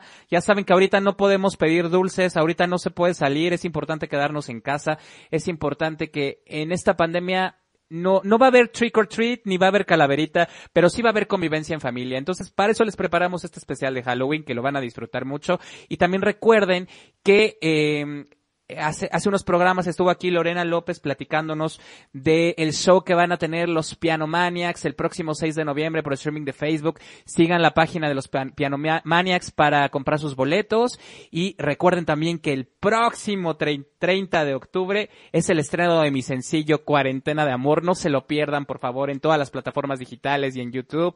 Ya lo estaremos presentando más en forma en el especial de Halloween, pero síganme en todas mis redes sociales, arroba Oscar Dávila Cantante para este nuevo estreno que, que viene, que viene fuerte, que viene padre, es mi, mi EP 100% de mi autoría, que se llama En el encierro y la primera canción, Cuarentena de Amor. Y ahora sí, ya estoy de regreso aquí con Lucy, eh, preguntándole lo mismo que, ¿qué, qué opina de estas adaptaciones? ¿Cómo, cómo lo ve ella desde su trinchera?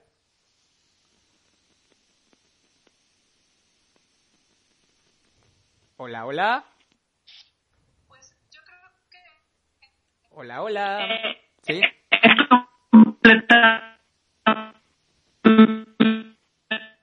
Te estamos perdiendo un poquito, Lucy. estamos perdiendo un poquito, Lucy. A ver, vamos a repetir, a retomar. Vamos a ver.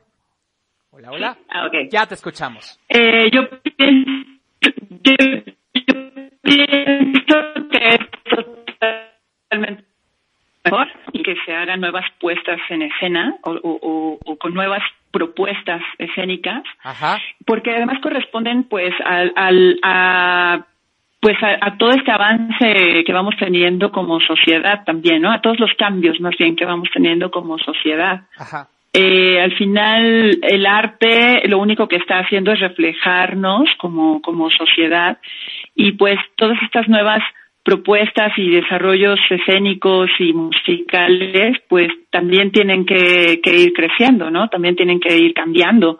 No podemos seguir eh, haciendo montajes de lo mismo de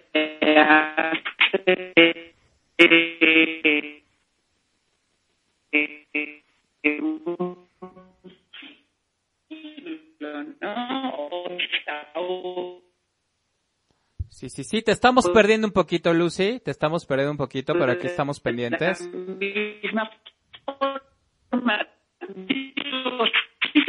Puede. Sí, sí, sí. Estamos teniendo un poquito de problemas de conexión, queridos radioescuchas, pero ya estamos de vuelta aquí con Lucy, con Edwin, con Stephanie, que nos están contando sus opiniones con respecto a este tema, de estas nuevas formas de hacer, de hacer teatro musical, de llevar la ópera, de adaptar la ópera.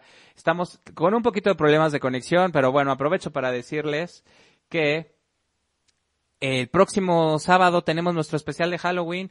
Vamos a mandar un poquito a más música y ya estamos de vuelta nuevamente aquí a Talentos Emergentes Broadway. Vamos a escuchar Summertime de Porgy and Bess. Regreso.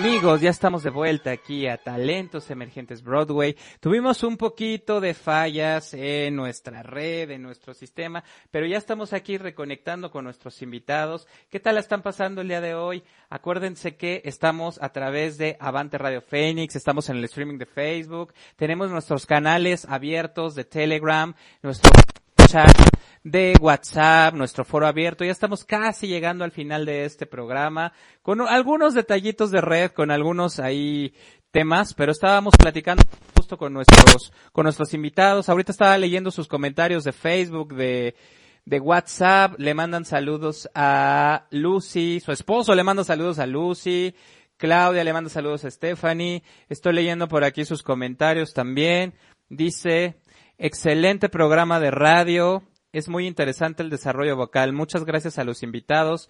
Muchas gracias por compartir su conocimiento y experiencia en el tema. Estoy leyendo también aquí Dana Castro, Lucy Lovers, sí, los Lucy Lovers, qué padre, qué padre, qué padre. Los Lucy Lovers. Estamos también leyendo Abril Sager, que nos pone muchos aplausos. Libertad Romero dice maravilloso programa. Un saludo a mi querida maestra Lucy. Felicidades, bello programa, dice Claudia, muchas gracias. Abril Sager nos manda saludos. Muchas gracias por estar aquí. Ya estamos casi llegando al final de este programa, ya estamos casi, casi por, por, eh, por terminar. Estamos aquí con nuestros invitados, Lucy y Stephanie, que nos estaban contando un poquito sus opiniones sobre estas nuevas formas de adaptarnos al, al, al cómo está el mundo del canto y la escena, ¿verdad, Lucy?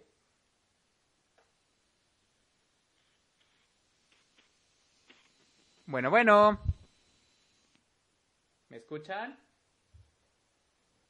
Sí, sí, sí, ¿me escuchan? Hola, hola. Sí, estamos batallando un poquito con la red el día de hoy. Bueno, pues ya estamos casi por llegar al final de este programa. Espero que la hayan pasado excelente. Estamos tratando de reconectar con nuestros invitados para poder darles una despedida muy bonita y por ahí nos faltó que Steph nos contara sobre su, su musical, su, musical favorito y, y, bueno, esperamos lograr la, lograr la conexión. Estamos, estamos, como les digo, batallando un poquito aquí con, con la conexión, pero vamos a hacer un último intento, un último intento para, para conectar con nuestros invitados. Ya estamos llamándonos, estamos llamándonos, estamos llamándonos y todo muy, muy bien todo se soluciona en este programa, ya saben, hacer un programa en vivo es así. Amigos, ya estamos de vuelta con ustedes. Ya está aquí Edwin con nosotros. Está Edwin con nosotros, está Lucy. Estamos ya a punto de despedir a nuestros invitados. Escuchamos en la música la obertura de, de Porgy Bess y Summertime de Porgy Bess. ¿Qué tal están pasando, amigos? Disculpen este, esta falla de conexión, pero ya estamos de vuelta. aquí estamos. Aquí estamos, aquí estamos, ¿escucha? Sí, ya, ya nos escuchamos perfecto. Estábamos platicando un poquito de... sí. ¡Eh! Estamos platicando un poquito de, de, estas nuevas formas teatrales de hacer, de adaptar la ópera, de llevarla al escenario y bueno, todos coincidimos en que es padre arriesgarse, en que es padre darlo todo en el escenario, pero sobre todo seguirse entrenando, ¿verdad, compañeros? Así, es. Claro, El entrenamiento es básico. Perfecto. Oye, Steph, ahora sí, cuéntanos cuál es tu musical favorito. Eh... pues mira, voy a ir en contra de mi naturaleza eh, de soprano. Ajá. Y curiosamente, el musical que más me gusta es el que aquí en México conocemos como José el Soñador, o sea, Joseph and the Amazing Technicolor Dreamcoat. Y ese es el musical que más me gusta porque es ese, es ese tipo de obras que me ponen de buen humor. No, no importa qué esté haciendo, pero es, es música que, que me prende las pilas, pero además eh, me gusta que musicalmente tiene un poquito de todo. Entonces de repente tienes ahí un calipso, tienes ensambles, tienes ahí algo que también hace como referencia a Elvis, entonces tiene como, como muchas, muchas probaditas de muchos géneros, pero curiosamente la, la canción o la parte que más me gusta es la más seria de todas, es como, como ese negrito en el arroz, pero que, que creo que, que, todos en el arte nos podemos relacionar bastante. Eh, la parte que más me gusta es justamente la parte que canta Joseph solito, que se llama Close Every Door. y a reserva de que, pues, por evidentes razones, en ese texto hace mucha referencia a la parte tal vez religiosa o, bíblica, porque pues de eso trata la historia. Pero lo que me gusta es que hace referencia a esos momentos de crisis por los que todos hemos pasado o estamos pasando o pasaremos esos momentos donde te sientes solo, que el mundo te odia, que el universo conspira en tu contra y que a veces, eh, a veces hasta nosotros solitos, ¿no? Como que nos enterramos un poquito más y decimos tal cual como dice Joseph, eh, yo no importo, solo soy una persona. Pero lo que me gusta es que va, va como creciendo esta, esta idea de tener fe en algo. Y bueno, en, en, esta, en esta temática, pues la, la, fe es como hacia Dios, pero yo creo que este tipo de, de, textos a mí me llevan a que, a que puedes tener fe en ti mismo, puedes creer en ti, aunque te sientas solo, o sea, te tienes a ti mismo y tienes tu trabajo, tienes presencia, tienes lo que tú eres, y a veces eso es como, a veces eso es suficiente. Claro. Excelente, pues vamos a escuchar esa pieza de Joseph and the Amazing Technicolor Dreamcoat, Close Every Door. Ya regresamos a Talentos Emergentes Broadway.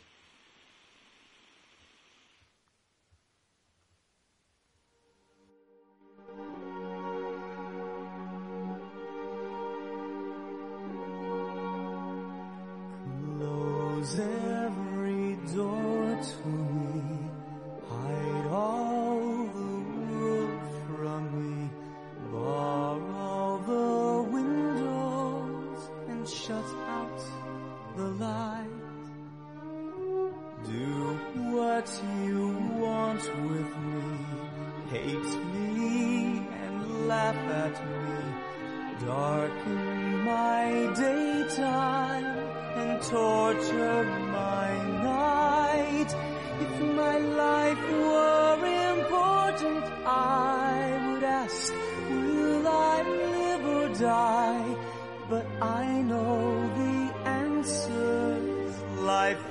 from this world.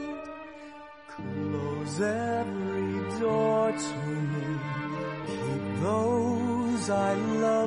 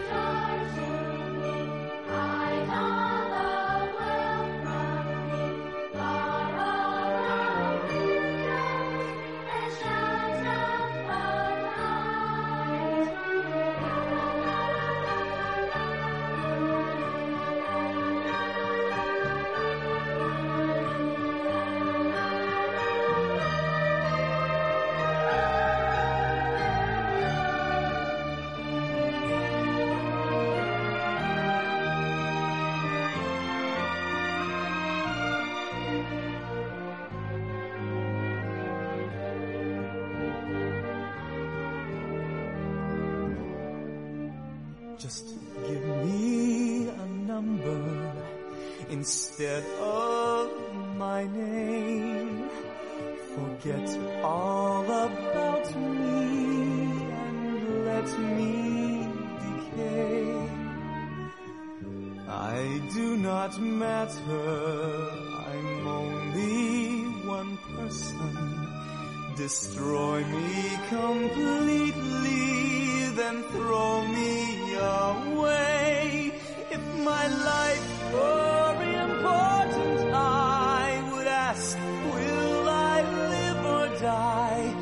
I know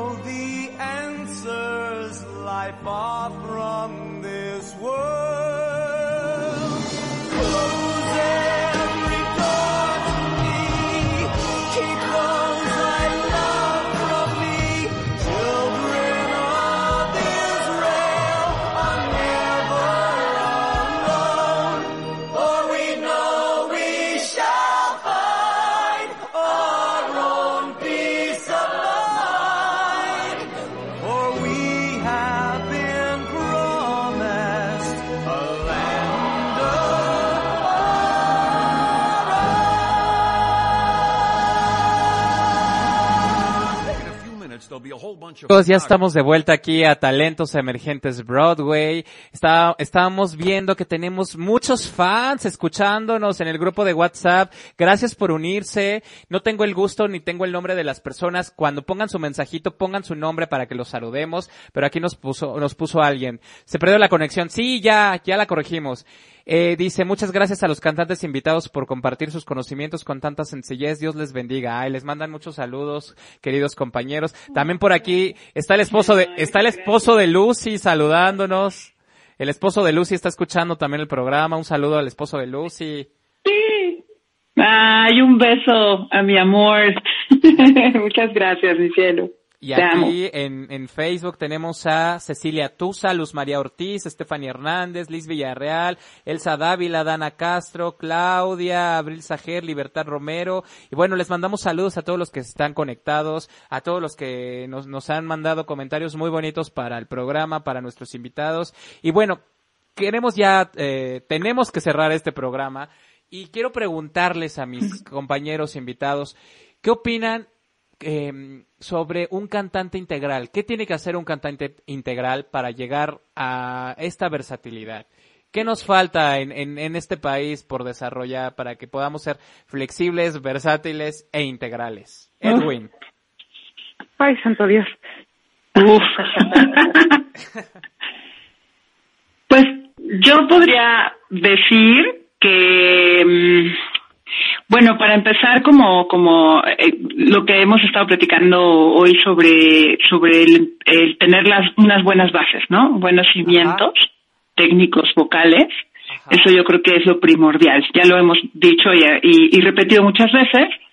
Pero pues también desarrollar otras habilidades y, y explorar otras áreas de la vida que, que van a hacer que, que, que seas un mejor intérprete en la escena, ¿no? Desde un acondicionamiento físico, de un contacto pues también espiritual, ¿no? Para que tengas también todo este espíritu de equipo, de, ser empático con tus compañeros de trabajo, en fin, que, que a veces, a veces falla mucho ese, ese lado en, entre, entre el ambiente, ¿no? En el ambiente. Y, y pues eso, o sea, que, que, que, aprendas lo más que puedas de toda, de todo lo que puedas, todo te va a servir, todo lo que tú aprendas a hacer en la vida te va a servir en la escena. Tú no sabes qué, qué te vas a encontrar por ahí haciendo que de pronto se va a conectar con lo que tienes que representar en la escena, ¿no? Entonces, pues un, un, un artista integral yo creo que tiene que tener muchísimas cualidades, pero sobre todo un deseo de querer hacerlo y de, y de enfocar su energía en eso y entrenarse, o sea, prepararse y, y, si lo va a hacer, lo va a hacer bien, ¿no? Claro. Ya por aquí nos andan reclamando en el streaming de Facebook. ¿Y yo qué? Dice Luis García. También te mandamos saludos, Luis García. También, también. ok. Parece que es guitarrista. Aquí veo su foto con guitarra. Entonces, muchos saludos a, a Luis García. bueno, Estefanito, ¿qué pues opinas? Saludos, Luis. Saludos. Estefanito, ¿qué opinas?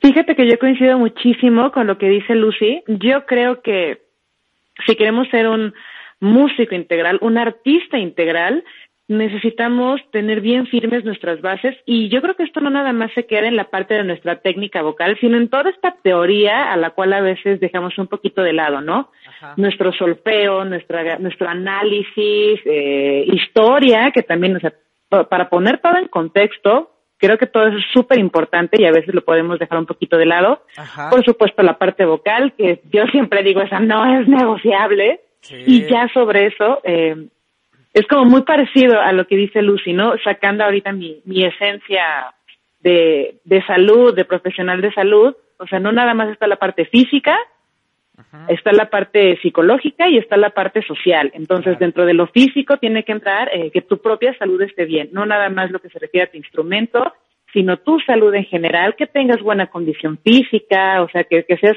responsable con tu propio cuerpo, que tengas también, pues, eh, inteligencia emocional, porque es una carrera difícil, porque el, el, el ambiente es muy competido y sí es necesario tener ciertas herramientas y justo en esa parte social que también a veces nos desafortunadamente nos acostumbramos a, a un ambiente hostil y no tendría que ser así. No si la pedagogía está cambiando, también el ambiente puede cambiar. 100% de acuerdo. Perfecto, Stephanie, tiene toda la razón. Ahí se los dejamos de tarea también para nuestros radioescuchas que tanto son fans como también intérpretes y artistas. No hagamos de un ambiente hostil, hagamos un ambiente más amable, más empático. Seamos buenos compañeros todos. No vamos a ser amigos, evidentemente, no podemos ser amigos de todo el mundo, pero sí podemos ser buenos compañeros, ¿no? Y hacer un trabajo muy digno y un buen trabajo en equipo. Edwin, ¿tú qué opinas?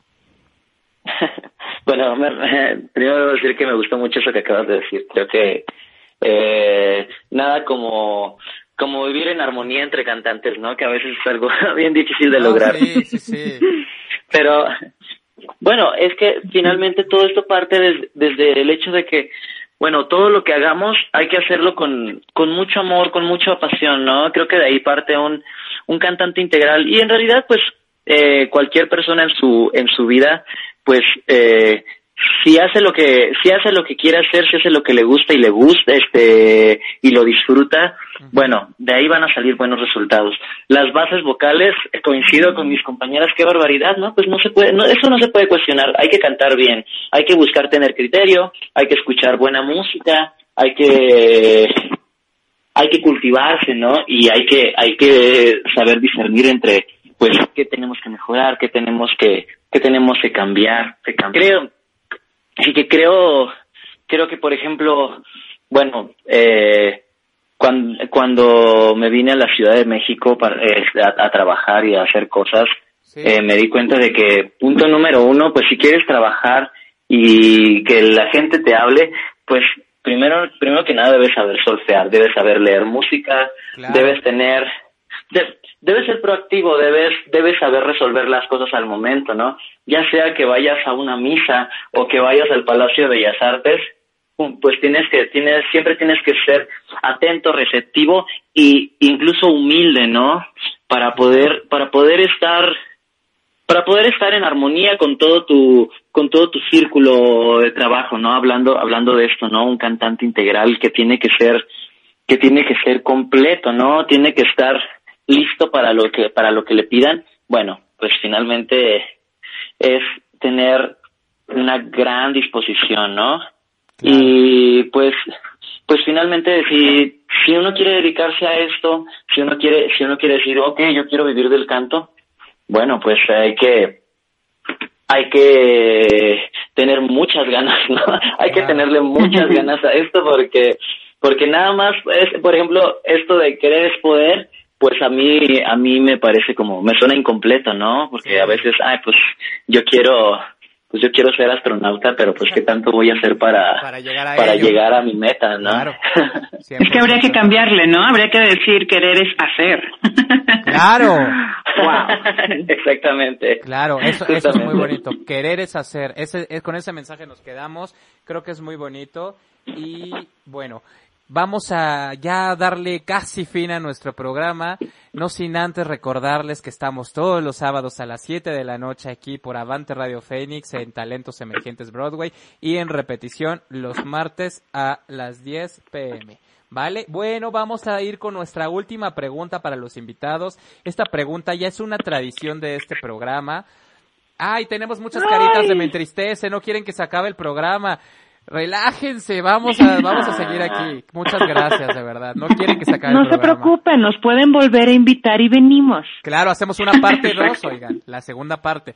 A ver, amigos, queridos invitados, eso ahí les va la pregunta tradición del programa. Si ustedes tuvieran la oportunidad de trabajar con el artista de su elección, vivo o no vivo, ¿quién sería y haciendo qué? Edwin. ah porque yo primero Porque se me hace que estabas despistado.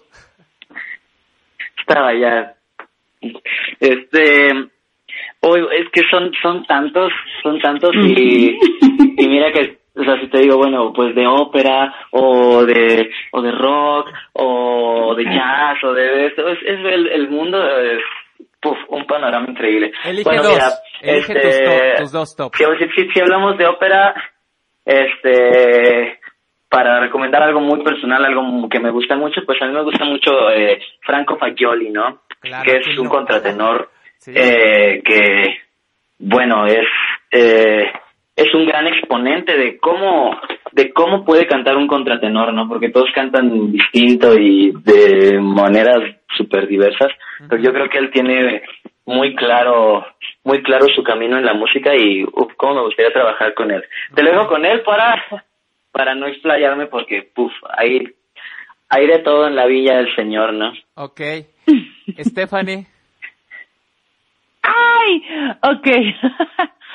fíjense, fíjense que he sido como muy afortunada porque una, la que es mi cantante favorita, que es mi maestra de canto, no nada más porque es mi maestra, sino que es un ser humano hermoso, María Teresa González. He tenido la fortuna de trabajar con ella varias veces, entonces, si tengo que poner una opción número dos, tendría que ser justamente aquella primera vocalista de esta banda que yo les decía. Ya, ella ya no está eh, en esa banda, pues. La, la vocalista se llama Tarja Turunen. De Nightwish. Y ella me encanta porque Sí, la, la primera vocalista de Nightwish. Ella me encanta porque, pues, o sea, ella es rockerona y ha cantado de, de todo y de repente canta, no sé, un recital de puro lead y al siguiente mes hace sus shows acá de rock pero con esta técnica operística y después hace sus conciertos de puro Ave María. Entonces, eh, yo creo que con ella. Es, es, es ella la mujer por la cual yo quise estudiar canto y sí, ese será mi, mi sueño guajiro. Wow, qué bonito. Lucy, tus fans aquí siguen mandándote mensajes, qué padre, qué bonito. Aquí te dice Daniela Raro, saludos a Lucy Rivera, amiga y hermana. Daniela Raro, te mandamos saludos, gracias por estar aquí. Ah. Yay, muchas gracias, gracias, saludos, saludos y besitos a, a todos mis queridos amigos. Qué, qué alegría escuchar que están por aquí. y contestando Pues, esta última pregunta, eh, Lucy. Pues mira, mm, a ver, digamos que yo tengo a dos personajes, dos cantantes, uno ya realizado, ¿no? El sueño realizado, gracias a Dios, eh, y, y muy fortuitamente, que fue el señor Plácido Domingo, ¿no? Que aunque hay polémica ahora mucho con, con, con él, independientemente de eso, el señor es el señor Plácido Domingo, Claro. quien, quien desde, desde niña yo lo admiraba porque a mi mamá le gusta mucho, ¿no? Y, y ponía sus discos y demás. Entonces, eh, tuve la fortuna de participar en el coro las dos veces que vino a México a hacer concierto, primero en el Ángel de la Independencia y después en Tlatelolco. Y, y tuve, les, les quiero contar esta anécdota porque está padrísima. Tuve la osadía, así, así digo siempre, tuve la osadía de acercarme a él en, la- en el primer encuentro que tuvimos con él, en el ensayo antes del concierto del Ángel. Este, en el, en el break que tuvimos del ensayo, todos nos acercamos pues para tomarnos fotos y pedirle autógrafo y demás, y yo me fui acercando así, me puse, me fui poniendo como al lado de él, ¿no? Entonces quedé así a su derecha y tuve la osadía muy inconscientemente de decirle, maestro, ¿se quiere tomar una foto conmigo? en lugar, en lugar de decirle, ¿me puedo tomar una foto con usted, no? Y entonces yo creo que, o sea, él le hizo tanta gracia que volteó y me dijo, pero por supuesto, por supuesto, eres del coro, ¿verdad? Y yo, sí, y ya nos tomamos la foto, no sé qué, y yo me quedé así, pues como niña, ¿no? Así, ahí pegada, yo así de, ay, gracias, dice que, que lo admiro, que no sé cuánto, y, y él así como, ay, ¿cómo te llamas? Y yo, no, pues Lucy, ah, Lucy, y me dice, grandotas aunque me peguen, ¿no? Y entonces yo me boté la risa, porque dije, no manches, o sea, es, que es, es- o sea, lo que a mí me, me encantó de este señor es que fue súper sencillo y no fue para nada, o sea, para nada, así como lascivo, como, ay, quiero, no, no, no, no, no, o sea, fue así como tan natural y tan, tan, como muy, pues eso de persona a persona, ¿no? Y, y bueno, este, ya cantando pues maravillosamente, ¿no? Impresionante. Entonces, bueno, esa es una anécdota. Y, y pues bueno, compartir ahí el escenario, digo, claro, yo desde el coro y él ahí, obviamente siendo la estrella, pues fue maravilloso, una experiencia que nunca voy a olvidar. Pero alguien que también me hubiera gustado conocer en persona y en, en escena y también a lo mejor tomar algunas masterclass hubiera sido Montserrat Caballé. Uy, wow. Qué, qué maravillosa. Y bueno, también así como anécdota, les cuento que la maestra, de- la maestra de la maestra Montserrat, que era Conchita Badía, allá en, en Barcelona, fue la maestra de mi maestra, de la maestra Lupita Campos. Y eh, la maestra Lupita fue a estudiar a Barcelona, ya una vez que, que el maestro eh, Esquivel aquí falleció, y pues la maestra Lupita se quedó sin maestro de canto, ¿no? Entonces eh, estuvo buscando, vino la Caballé por primera vez a México, se conocieron, todo también fue muy fortuito para ellas, se conocieron y Montserrat le recomendó a Conchita, ¿no? Y entonces eran pues compañeras, ¿no? Y como que siempre ha habido un vínculo por ahí, este, pues no sé, de admiración también con la, la maestra Caballé. y, y resulta que mi maestro, Jazmín Martorell, eh, mi actual maestro, eh, pues también conoce a la Caballé, ¿no? Cuando él era muy joven y la super admira y demás, ¿no? Y entonces, no sé, como que siempre ha habido una conexión por algún lado, eh, pues con la, con, con la, con la Montserrat, ¿no? Como le dicen, como le decían. Y yo creo que ella sí hubiera sido alguien a quien me hubiera gustado conocer. Qué bonito. Se me hace que Lucy estudió su respuesta. Muy bien, muy bien hecha la tarea, la verdad. La verdad, no, no, no, no, no, no, no, no pude. Ah. Bueno, tenemos aquí muchos más comentarios en el, nuestro grupo de WhatsApp. Te mandan saludos, Lucy. Pongan su nombre, acuérdense cuando nos manden un saludo para que sepamos quién nos está saludando. Y bueno, pues muchísimas gracias por sus experiencias. Fíjate qué interesante lo que mencionas de Plácido Domingo. Eh, ya tendremos un programa de cómo diferenciar todas estas polémicas del artista, ¿no? De su vida personal, de que a veces pues yo no digo ni sí ni no, porque es meterse en una polémica muy grande y tampoco voy a desvirtuar las luchas, pero evidentemente la carrera artística de Plácido Domingo es la carrera artística de Plácido Domingo y eso nadie, nadie lo pone en tela de juicio pase lo que pase, será un ícono de la ópera, será un maestro de maestros y bueno, esa es, esa es, esa es mi opinión. Eh, hay que saber diferenciar el arte de las personas y de su vida personal. No sabemos, no, no queremos entrar en polémica, pero ya después hablaremos y haremos un tema más extenso donde a lo mejor sí nos metemos en polémicas. ¿Cómo ven chicos? Sí, excelente, porque además todo, todo está en la, en la vibra, ¿no? También en la vibra que, que de las personas, ¿no? O sea, uno se da cuenta. Pero bueno, eso es otro tema, ya platicaremos. Ya platicaremos más adelante. Oye, Lucy, y quiero cerrar aprovechando, voy a hacer el comercial, la verdad. Lucy eh, fue mi vocal coach un tiempo eh, antes de esta pandemia. Me preparó para un proyecto que al final, bueno, no hicimos, pero eventualmente les platicaré. Y la verdad es que tomar clase con ella fue algo muy padre, algo muy nutritivo, muy de exploración, de reforzar y de sobre todo una química muy padre que, tuve con ella y, y, por eso quiero quiero dejarlos con, con algo de luz y antes de, de, llegar a nuestro último bloque y, ah. y, y, cerrar este programa. Quiero que me digan, chicos, sus redes sociales para que todo el mundo los siga. Empiezo con Edwin, tus redes sociales. Bueno, pueden encontrarme en mi fanpage de Facebook, Edwin Parra Contratenor. En Instagram, Ed Parra. bueno, eh, R Parra M. Y igual, igual este Facebook, Twitter, eh, eh, Instagram, eh, YouTube, Edwin, Edwin M Parra, Edwin Monclova Parra. Y creo que ya son todas las que tengo. Todavía no abro mi TikTok. Ah, ok, perfecto. Sigan a Edwin. Stephanie, tus redes sociales. Bueno, yo estoy en Facebook y en Instagram como Stephanie González Fisio Soprano. La verdad es que yo ya tiene un par de años que me enfoco muchísimo más a la parte fisioterapéutica en público en general, pero más específico en músicos y aún más específico en cantantes. Veo muchísimas cosas de postura, respiración, articulación temporomandibular, ejercicio, etcétera. Entonces ahí en mis redes pues hubo mucha información sobre la salud de los músicos y pues cualquier cosita que sea de su interés, ahí con todo gusto estamos en contacto. Escríbale, Stephanie es la reina de las historias de Instagram, siempre nos tiene un dato curioso, unas infografías padrísimas, por favor vayan a seguirla en Instagram. Y Lucy, tus redes sociales. Bueno, yo estoy en Facebook como Lucy Rivera, en, tengo canal de YouTube también, estoy como Lucy Rivera Soprano.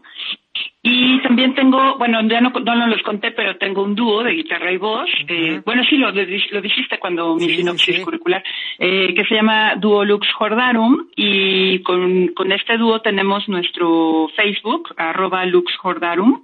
El YouTube es Dúo Lux Jordarum y el Instagram es Lux Cordarum, todo junto. Se escribe eh, L-U-X, C, o sea, C-H, o R-D-A. R-U-M. Y ahora sí, retomando. Jordarum, es la pronunciación latina. Que por cierto, estamos eh, cumpliendo esta semana, el dúo, cinco años ya de estar juntos eh, oficialmente como dúo Lux Jordanum, pero tenemos ya muchísimos años de, tocar juntos, ¿no? Pero bueno, saludos a José Luis, mi compañero y colega, queridísimo guitarrista. Sí, y, retomando un poquito el comercial de Lucy, les, les estaba contando que vamos a cerrar con una pieza del dueto Lux Jordarum, y quiero que la presente Lucy eh, Zarzamora con el tronco gris. Cuéntanos de esta pieza tan bella. Ah, Ay, es bellísima. Esta pieza, eh, bueno, la compuso justamente mi compañero José Luis Segura, que también es eh, maestro de la Facultad de Música. Y pues la, la, historia es bien curiosa. Fíjate que esta, esta pieza pertenece a un ciclo de tres canciones que se llama Ecos de Andalucía y está basada en textos de Federico García Lorca. Y esta, este tríptico se hizo en realidad como la primera parte que fue la segunda pieza que se llama Es Verdad, la compuso José Luis cuando éramos estudiantes y él tuvo bien pedirme que cantara yo esta pieza para un ejercicio de, me parece que era de armonía o de, sí, creo que era de armonía, y él tenía que componer algo y escribió algo para guitarra y voz. Me pidió que lo cantara, le dije que sí, me encantó y entonces, para, para mi titulación, eh, yo le pedí que, que, pues, que completara el, el ciclo, ¿no? Ajá. Entonces, él se puso a componer estas dos piezas, Zarzamora con el tronco gris, que es la número uno, quedó en medio, es verdad, y después tarde. Y todo eso, bueno, son textos de García Lorca y obviamente el corte, pues todo es español, ¿no? La versión, esa, esta versión que vamos a escuchar es de las últimas versiones que, que tenemos grabadas eh, de un, ese es el concierto que dimos en Italia, justamente en la gira de hace dos años. Eh, pero no sabes, o sea, se ha ido modificando todas estas interpretaciones de la zarzamora, bueno, de todo el ciclo de ecos de Andalucía durante el paso de los años.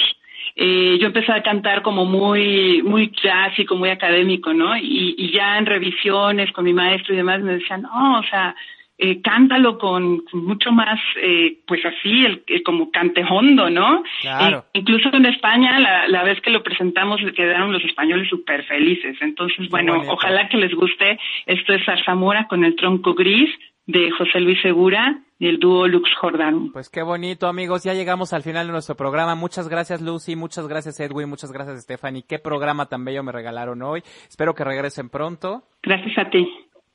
Muchísimas gracias por su presencia. Ya saben, nos escuchamos todos los sábados a las 7 pm aquí por Avante Radio Fénix, streaming de Facebook, seno.fm, diagonal Avante Radio Fénix, diagonal.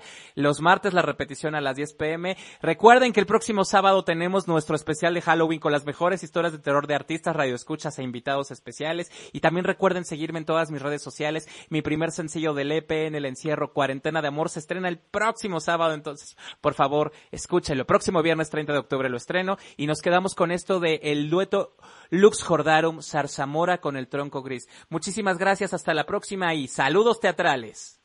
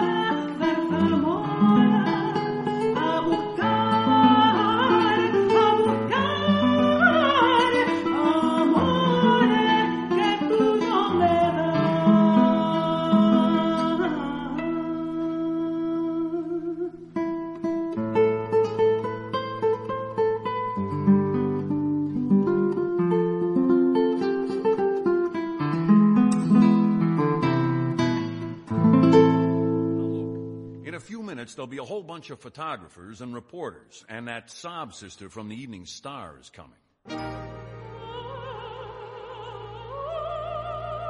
I don't figure we'll have any trouble with her. She'll swallow hook, line, and sinker.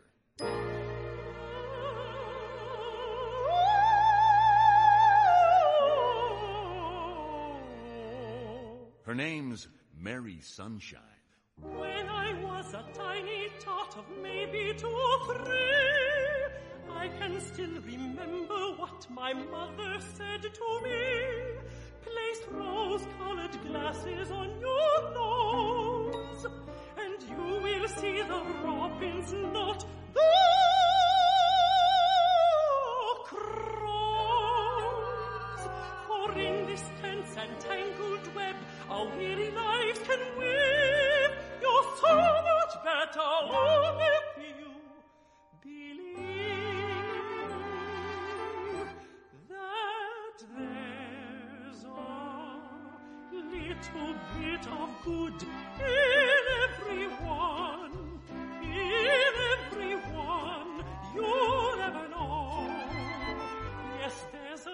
Little bit of good in everyone, It doesn't show.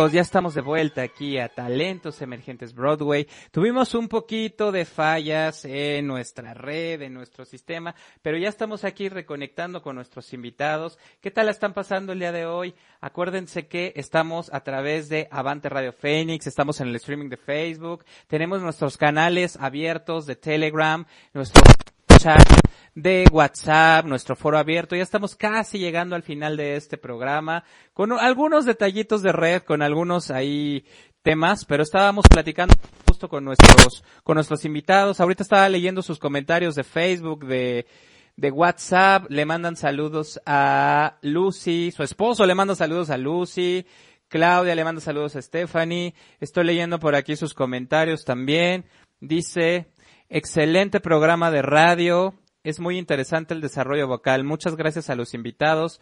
Muchas gracias por compartir su conocimiento y experiencia en el tema. Estoy leyendo también aquí Dana Castro, Lucy Lovers, sí, los Lucy Lovers, qué padre, qué padre, qué padre. Los Lucy Lovers. Estamos también leyendo Abril Sager, que nos pone muchos aplausos. Libertad Romero dice maravilloso programa. Un saludo a mi querida maestra Lucy. Felicidades, bello programa, dice Claudia, muchas gracias. Abril Sager nos manda saludos. Muchas gracias por estar aquí. Ya estamos casi llegando al final de este programa, ya estamos casi, casi por, por, eh, por terminar. Estamos aquí con nuestros invitados, Lucy y Stephanie, que nos estaban contando un poquito sus opiniones sobre estas nuevas formas de adaptarnos al, al, al cómo está el mundo del canto y la escena, ¿verdad, Lucy?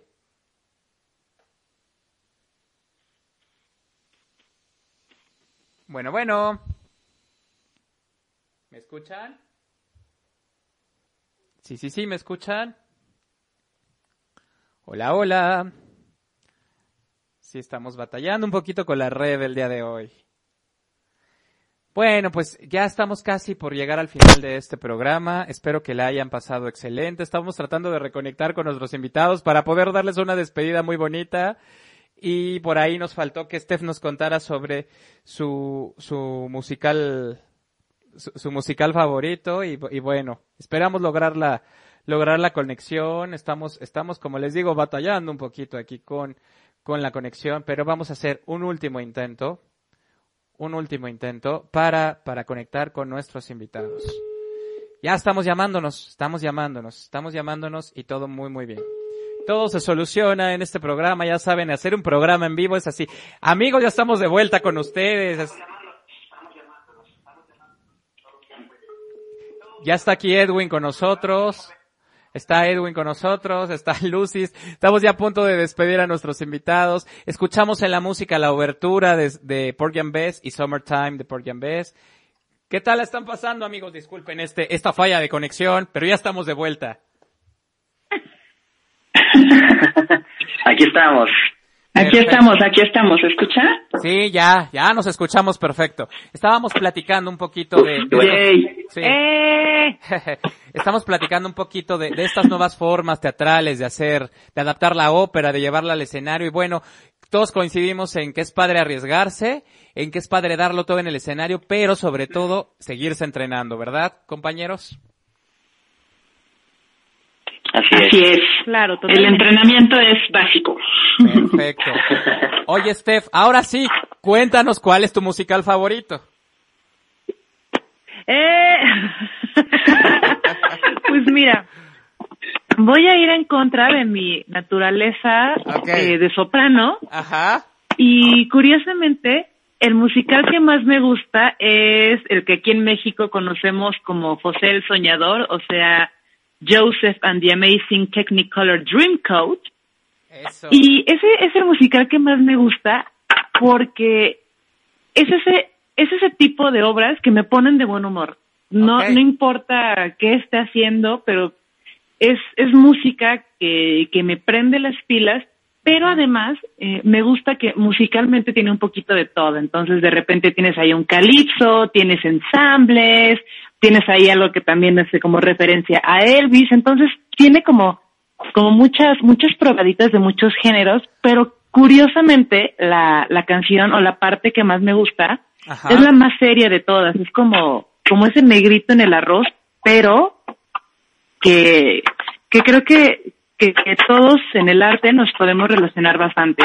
Eh, la parte que más me gusta es justamente la parte que canta Joseph solito, que se llama Close Every Door.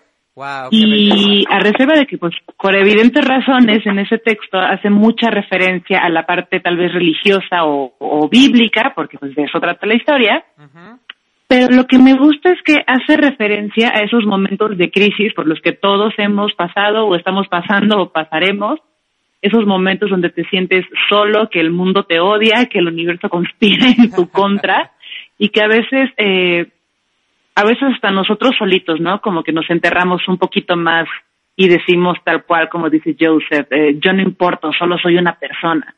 Pero lo que me gusta es que va, va como creciendo esta, esta idea de tener fe en algo. Y bueno, en, en esta, en esta temática, pues la, la fe es como hacia Dios, pero yo creo que este tipo de, de textos a mí me llevan a que, a que puedes tener fe en ti mismo, puedes creer en ti, aunque te sientas solo, o sea, te tienes a ti mismo y tienes tu trabajo, tienes presencia, tienes lo que tú eres, y a veces eso es como, a veces eso es suficiente. Claro, excelente. Pues vamos a escuchar esa pieza de Joseph and the Amazing Technicolor Dreamcoat, Close Every Door. Ya regresamos a Talentos Emergentes Broadway.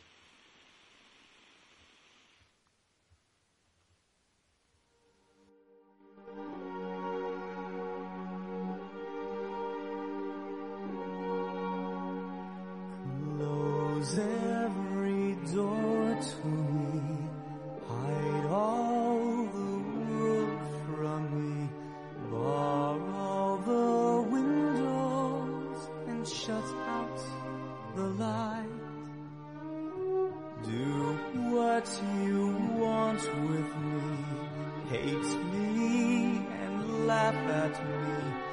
Darken my daytime and torture my night. If my life were important, I would ask, will I live or die? But I know the answers lie far from this world. Close every door to me. I love from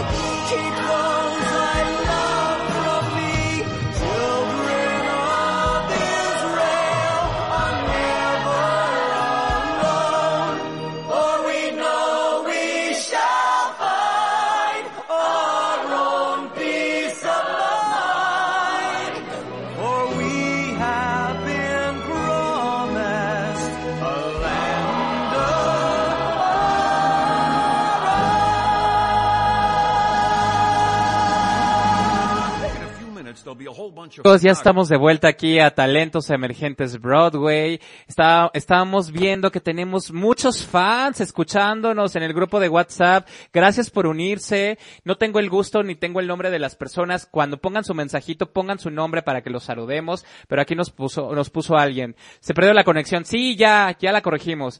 Eh, dice, muchas gracias a los cantantes invitados por compartir sus conocimientos con tanta sencillez. Dios les bendiga. Ay, les mandan muchos saludos, queridos compañeros. También por aquí está el esposo de, está el esposo de Lucy saludándonos.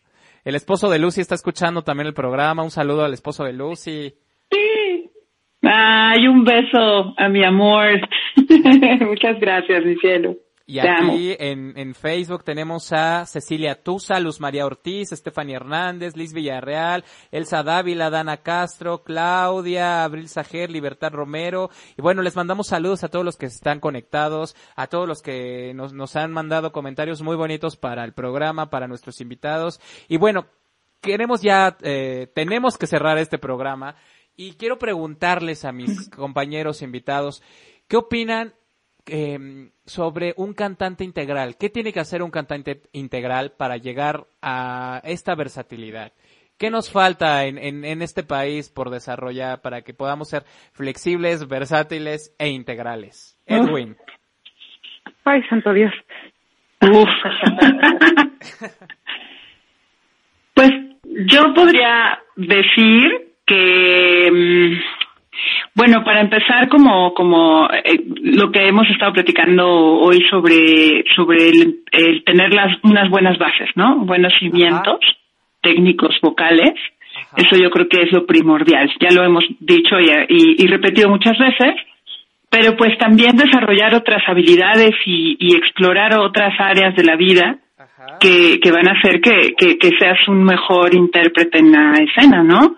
Desde un acondicionamiento físico, de un contacto pues también espiritual, ¿no? Para que tengas también todo este espíritu de equipo, de, ser empático con tus compañeros de trabajo, en fin, que, que a veces, a veces falla mucho ese, ese lado en, entre, entre el ambiente, ¿no? En el ambiente. Y, y pues eso, o sea, que, que, que, aprendas lo más que puedas de toda, de todo lo que puedas, todo te va a servir, todo lo que tú aprendas a hacer en la vida te va a servir en la escena. Tú no sabes qué, qué te vas a encontrar por ahí haciendo que de pronto se va a conectar con lo que tienes que representar en la escena, ¿no? Claro. Entonces, pues un, un, un artista integral yo creo que tiene que tener muchísimas cualidades, pero sobre todo un deseo de querer hacerlo y de, y de enfocar su energía en eso y entrenarse, o sea, prepararse y, y, si lo va a hacer, lo va a hacer bien, ¿no? Claro. Ya por aquí nos andan reclamando en el streaming de Facebook. ¿Y yo qué? Dice Luis García. También te mandamos saludos, Luis García. También, también. ok. Parece que es guitarrista, aquí veo su foto con guitarra, entonces muchos saludos a, a Luis García. bueno, Estefanito, ¿qué pues opinas? saludos, Luis. Saludos. Estefanito, ¿qué opinas? Fíjate que yo coincido muchísimo con lo que dice Lucy. Yo creo que si queremos ser un músico integral, un artista integral, necesitamos tener bien firmes nuestras bases y yo creo que esto no nada más se queda en la parte de nuestra técnica vocal, sino en toda esta teoría a la cual a veces dejamos un poquito de lado, ¿no? Ajá. Nuestro solfeo, nuestra, nuestro análisis, eh, historia, que también, o sea, para poner todo en contexto, creo que todo eso es súper importante y a veces lo podemos dejar un poquito de lado. Ajá. Por supuesto, la parte vocal, que yo siempre digo, esa no es negociable. Sí. Y ya sobre eso, eh, es como muy parecido a lo que dice Lucy, ¿no? Sacando ahorita mi, mi esencia de, de salud, de profesional de salud, o sea, no nada más está la parte física, Ajá. está la parte psicológica y está la parte social. Entonces, claro. dentro de lo físico tiene que entrar eh, que tu propia salud esté bien, no nada más lo que se refiere a tu instrumento, sino tu salud en general, que tengas buena condición física, o sea, que, que seas responsable con tu propio cuerpo que tengas también pues eh, inteligencia emocional porque es una carrera difícil porque el, el, el, ambiente es muy competido y sí es necesario tener ciertas herramientas y justo en esa parte social que también a veces nos desafortunadamente nos acostumbramos a a un ambiente hostil y no tendría que ser así. No si la pedagogía está cambiando, también el ambiente puede cambiar. 100% de acuerdo. Perfecto, Stephanie, tiene toda la razón. Ahí se los dejamos de tarea también para nuestros radioescuchas que tanto son fans como también intérpretes y artistas. No hagamos de un ambiente hostil, hagamos un ambiente más amable, más empático. Seamos buenos compañeros todos. No vamos a ser amigos, evidentemente, no podemos ser amigos de todo el mundo, pero sí podemos ser buenos compañeros, ¿no? Y hacer un trabajo muy digno y un buen trabajo en equipo. Edwin, ¿tú qué opinas? bueno, primero debo decir que me gustó mucho eso que acabas de decir. Creo que eh, nada como como vivir en armonía entre cantantes, ¿no? Que a veces es algo bien difícil de lograr. Sí, sí, sí. Pero bueno, es que finalmente todo esto parte des, desde el hecho de que bueno, todo lo que hagamos hay que hacerlo con, con mucho amor, con mucha pasión, ¿no? Creo que de ahí parte un, un cantante integral y en realidad pues eh, cualquier persona en su, en su vida pues eh, si hace lo que si hace lo que quiere hacer si hace lo que le gusta y le gusta este y lo disfruta bueno de ahí van a salir buenos resultados. Las bases vocales coincido con mis compañeras qué barbaridad no pues no se puede no, eso no se puede cuestionar. Hay que cantar bien hay que buscar tener criterio hay que escuchar buena música hay que hay que cultivarse no y hay que hay que saber discernir entre pues qué tenemos que mejorar qué tenemos que qué tenemos que cambiar, que cambiar. creo Así que creo, creo que por ejemplo, bueno, eh, cuando, cuando me vine a la Ciudad de México para, eh, a, a, trabajar y a hacer cosas, sí. eh, me di cuenta de que punto número uno, pues si quieres trabajar y que la gente te hable, pues primero, primero que nada debes saber solfear, debes saber leer música, claro. debes tener, de, debes ser proactivo, debes, debes saber resolver las cosas al momento, ¿no? Ya sea que vayas a una misa o que vayas al Palacio de Bellas Artes, pues tienes que, tienes, siempre tienes que ser atento, receptivo e incluso humilde, ¿no? Para poder, para poder estar, para poder estar en armonía con todo tu, con todo tu círculo de trabajo, ¿no? Hablando, hablando de esto, ¿no? Un cantante integral que tiene que ser, que tiene que ser completo, ¿no? Tiene que estar listo para lo que para lo que le pidan bueno pues finalmente es tener una gran disposición no claro. y pues pues finalmente si si uno quiere dedicarse a esto si uno quiere si uno quiere decir okay yo quiero vivir del canto bueno pues hay que hay que tener muchas ganas no hay que tenerle muchas ganas a esto porque porque nada más es por ejemplo esto de querer es poder pues a mí a mí me parece como me suena incompleto no porque a veces ay pues yo quiero pues yo quiero ser astronauta pero pues qué tanto voy a hacer para para llegar a, para llegar a mi meta no claro. es que habría que cambiarle no habría que decir querer es hacer. Claro. Wow. exactamente. Claro eso, eso es muy bonito. Querer es hacer. Ese es, con ese mensaje nos quedamos. Creo que es muy bonito. Y bueno Vamos a ya darle casi fin a nuestro programa, no sin antes recordarles que estamos todos los sábados a las 7 de la noche aquí por Avante Radio Fénix en Talentos Emergentes Broadway y en repetición los martes a las 10 pm. ¿Vale? Bueno, vamos a ir con nuestra última pregunta para los invitados. Esta pregunta ya es una tradición de este programa. Ay, tenemos muchas caritas de me entristece, no quieren que se acabe el programa. Relájense, vamos a, vamos a seguir aquí. Muchas gracias, de verdad. No quieren que se acabe No el se preocupen, nos pueden volver a invitar y venimos. Claro, hacemos una parte dos, oigan, la segunda parte. A ver, amigos, queridos invitados. Eso. Ahí les va la pregunta tradición del programa. Si ustedes tuvieran la oportunidad de trabajar con el artista de su elección, vivo o no vivo, ¿quién sería y haciendo qué? Edwin. Ah, porque yo primero. Porque se me hace que estabas despistado. Estaba ya. Este. Hoy es que son son tantos, son tantos y, y mira que o sea, si te digo, bueno, pues de ópera o de o de rock o de jazz o de esto, es, es el, el mundo es puf, un panorama increíble. Elige bueno, dos, mira, elige este, tus, top, tus dos top. Si, si, si hablamos de ópera, este para recomendar algo muy personal, algo que me gusta mucho, pues a mí me gusta mucho eh, Franco Fagioli, ¿no? Claro, que es un no. contratenor Sí. eh, que, bueno, es eh, es un gran exponente de cómo de cómo puede cantar un contratenor, ¿no? Porque todos cantan distinto y de maneras súper diversas, pero yo creo que él tiene muy claro muy claro su camino en la música y uf, cómo me gustaría trabajar con él. Te lo dejo con él para para no explayarme porque puf, hay hay de todo en la villa del señor, ¿no? Ok. Stephanie. ¡Ay! Ok. Fíjense, fíjense que he sido como muy afortunada porque una, la que es mi cantante favorita, que es mi maestra de canto, no nada más porque es mi maestra, sino que es un ser humano hermoso, María Teresa González.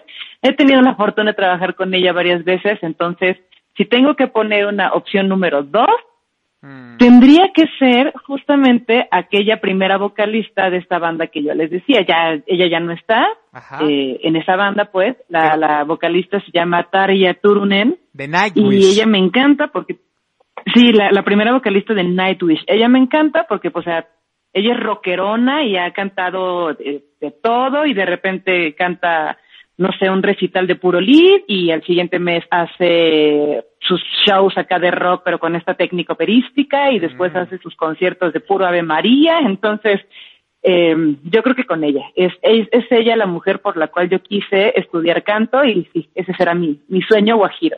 Wow, qué bonito. Lucy, tus fans aquí siguen mandándote mensajes, qué padre, qué bonito. Aquí te dice Daniela Raro, saludos a Lucy Rivera, amiga y hermana. Daniela Raro, te mandamos saludos, gracias por estar aquí. Ah. Yay, muchas gracias, gracias, saludos, saludos y besitos a, a todos mis queridos amigos. Qué, qué alegría escuchar que están por aquí. y contestando Pues, esta última pregunta, eh, Lucy. Pues mira, mm, a ver, digamos que yo tengo a dos personajes, dos cantantes, uno ya realizado, ¿no? El sueño realizado, gracias a Dios, eh, y, y muy fortuitamente, que fue el señor Plácido Domingo, ¿no? Que aunque hay polémica ahora mucho con, con, con él, independientemente de eso, el señor es el señor Plácido Domingo, Claro. quien, quien desde, desde niña yo lo admiraba porque a mi mamá le gusta mucho, ¿no? Y, y ponía sus discos y demás. Entonces, eh, tuve la fortuna de participar en el coro las dos veces que vino a México a hacer concierto, primero en el Ángel de la Independencia y después en Tlatelolco. Y, y tuve, les, les quiero contar esta anécdota porque está padrísima. Tuve la osadía, así, así digo siempre, tuve la osadía de acercarme a él en, la- en el primer encuentro que tuvimos con él, en el ensayo antes del concierto del Ángel. Este, en el, en el break que tuvimos del ensayo, todos nos acercamos pues para tomarnos fotos y pedirle autógrafo y demás, y yo me fui acercando así, me puse, me fui poniendo como al lado de él, ¿no? Entonces quedé así a su derecha y tuve la osadía muy inconscientemente de decirle, maestro, ¿se quiere tomar una foto conmigo? en lugar, en lugar de decirle, ¿me puedo tomar una foto con usted, no? Y entonces yo creo que, o sea, él le hizo tanta gracia que volteó y me dijo, pero por supuesto, por supuesto, eres del coro, ¿verdad? Y yo, sí, y ya nos tomamos la foto, no sé qué, y yo me quedé así, pero como niña, ¿no? Así, ahí pegada, y yo así de, ay, gracias, dice que, que lo admiro, que no sé cuánto, y, y él así como, ay, ¿cómo te llamas? Y yo, no, pues Lucy, ah, Lucy, y me dice, grandotas aunque me peguen, ¿no? Y entonces yo me boté la risa, porque dije, no manches, o sea, es, que es, es- o sea, lo que a mí me, me encantó de este señor es que fue súper sencillo y no fue para nada, o sea, para nada, así como lascivo, o como, ay, quiero, no, no, no, no, no, o sea, fue así como tan natural y tan, tan, como muy, pues eso de persona a persona, ¿no? Y, y bueno, este, ya cantando pues maravillosamente, ¿no? Impresionante. Entonces, bueno, esa es una anécdota. Y, y pues bueno, compartir ahí el escenario, digo, claro, yo desde el coro y él ahí, obviamente siendo la estrella, pues fue maravilloso, una experiencia que nunca voy a olvidar. Pero alguien que también me hubiera gustado conocer en persona y en, en escena y también a lo mejor tomar algunas masterclass hubiera sido Montserrat Caballé. Uy, wow. Qué, qué maravillosa. Y bueno, también así como anécdota, les cuento que la maestra, la maestra de la maestra Montserrat, que era Conchita Badía, allá en, en Barcelona, fue la maestra de mi maestra, de la maestra Lupita Campos. Y eh, la maestra Lupita fue a estudiar a Barcelona, ya una vez que, que el maestro eh, Esquivel aquí falleció, y pues la maestra Lupita se quedó sin maestro de canto, ¿no? Entonces eh, estuvo buscando, vino la Caballé por primera vez a México, se conocieron, todo también fue muy fortuito para ellas, se conocieron y Montserrat le recomendó a Conchita, ¿no? Y entonces eran pues compañeras, ¿no? Y como que siempre ha habido un vínculo por ahí, este, pues no sé, de admiración también con la, la maestra Caballé. y, y resulta que mi maestro, Jazmín Martorell, eh, mi actual maestro, eh, pues también conoce a la Caballé, ¿no? Cuando él era muy joven y la súper admira y demás, ¿no? Y entonces, no sé, como que siempre ha habido una conexión por algún lado, eh, pues con la, con, la, con la, con la Montserrat, ¿no? Como le dicen, como le decían. Y yo creo que ella sí hubiera sido alguien a quien me hubiera gustado conocer. Qué bonito. Se me hace que Lucy estudió su respuesta. Muy bien, muy bien hecha la tarea, la verdad. La verdad, no, no, no, no, no, no, no, no pude. Ah. Bueno, tenemos aquí muchos más comentarios en el, nuestro grupo de WhatsApp. Te mandan saludos, Lucy. Pongan su nombre, acuérdense cuando nos manden un saludo para que sepamos quién nos está saludando. Y bueno, pues muchísimas gracias por sus experiencias. Fíjate qué interesante lo que mencionas de Plácido Domingo. Eh, ya tendremos un programa de cómo diferenciar todas estas polémicas del artista, ¿no? De su vida personal, de que a veces pues yo no digo ni sí ni no, porque es meterse en una polémica muy grande y tampoco voy a desvirtuar las luchas, pero evidentemente la carrera artística de Plácido Domingo es la carrera artística de Plácido Domingo y eso nadie, nadie lo pone en tela de juicio pase lo que pase, será un ícono de la ópera, será un maestro de maestros y bueno, esa es, esa es, esa es mi opinión. Eh, hay que saber diferenciar el arte de las personas y de su vida personal. No sabemos, no, no queremos entrar en polémica, pero ya después hablaremos y haremos un tema más extenso donde a lo mejor sí nos metemos en polémicas. ¿Cómo ven chicos? Sí, excelente, porque además todo, todo está en la, en la vibra, ¿no? También en la vibra que, que de las personas, ¿no? O sea, uno se da cuenta. Pero bueno, eso es otro tema, ya platicaremos. Ya platicaremos más adelante. Oye, Lucy, y quiero cerrar aprovechando, voy a hacer el comercial, la verdad. Lucy eh, fue mi vocal coach un tiempo eh, antes de esta pandemia. Me preparó para un proyecto que al final, bueno, no hicimos, pero eventualmente les platicaré. Y la verdad es que tomar clase con ella fue algo muy padre, algo muy nutritivo, muy de exploración, de reforzar y de sobre todo una química muy padre que, tuve con ella y, y, por eso quiero quiero dejarlos con, con algo de luz y antes de, de, llegar a nuestro último bloque y, ah. y, y, cerrar este programa. Quiero que me digan, chicos, sus redes sociales para que todo el mundo los siga. Empiezo con Edwin, tus redes sociales. Bueno, pueden encontrarme en mi fanpage de Facebook, Edwin Parra Contratenor. En Instagram, Ed Parra. Bueno, Parra, eh, M.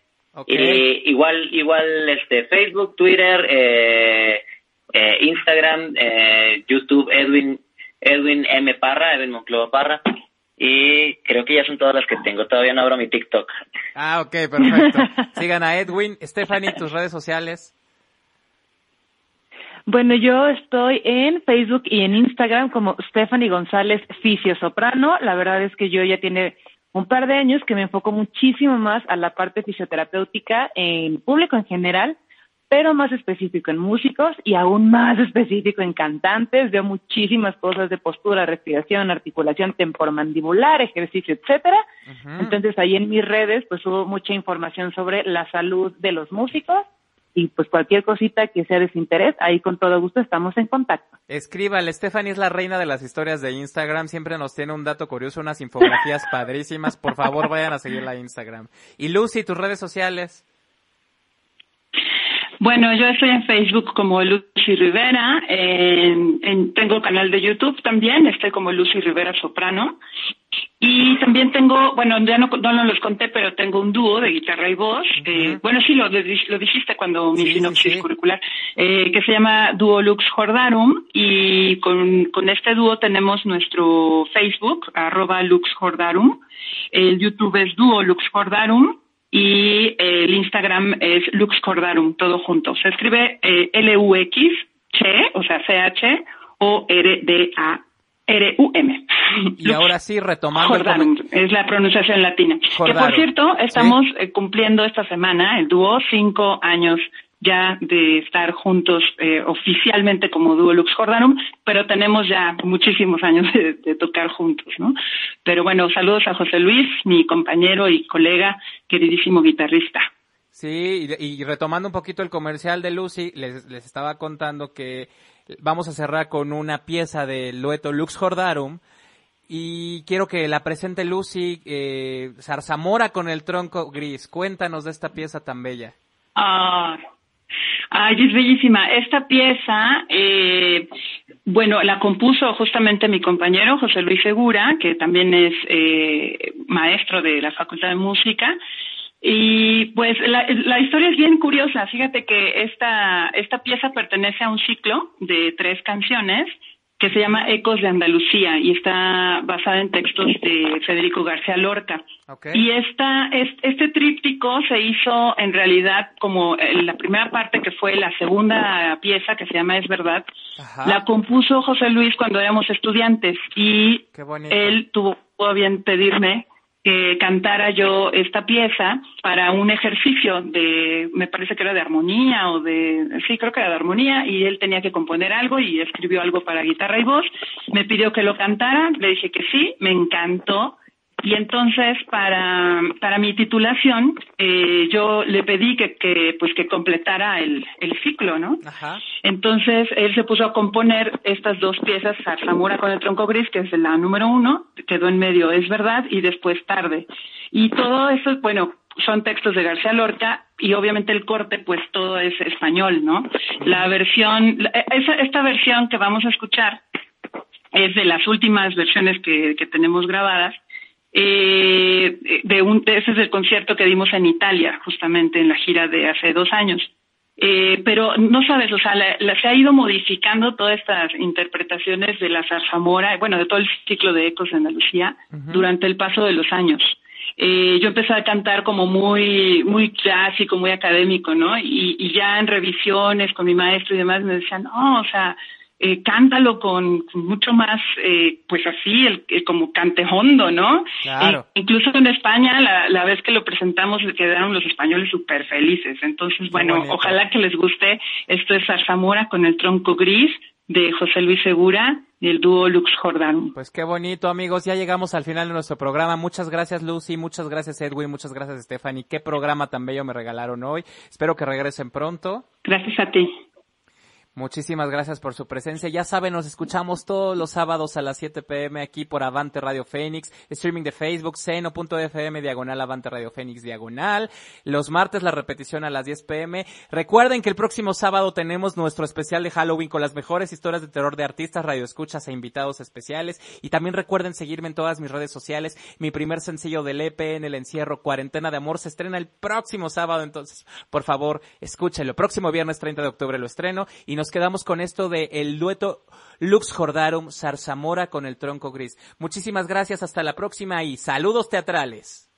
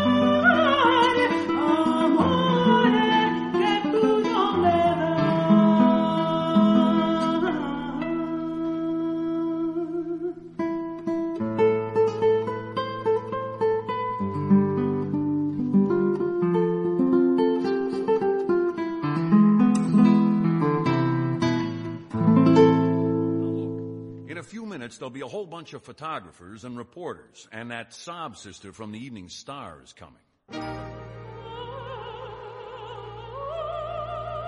I don't figure we'll have any trouble with her. She'll swallow hook, line, and sinker.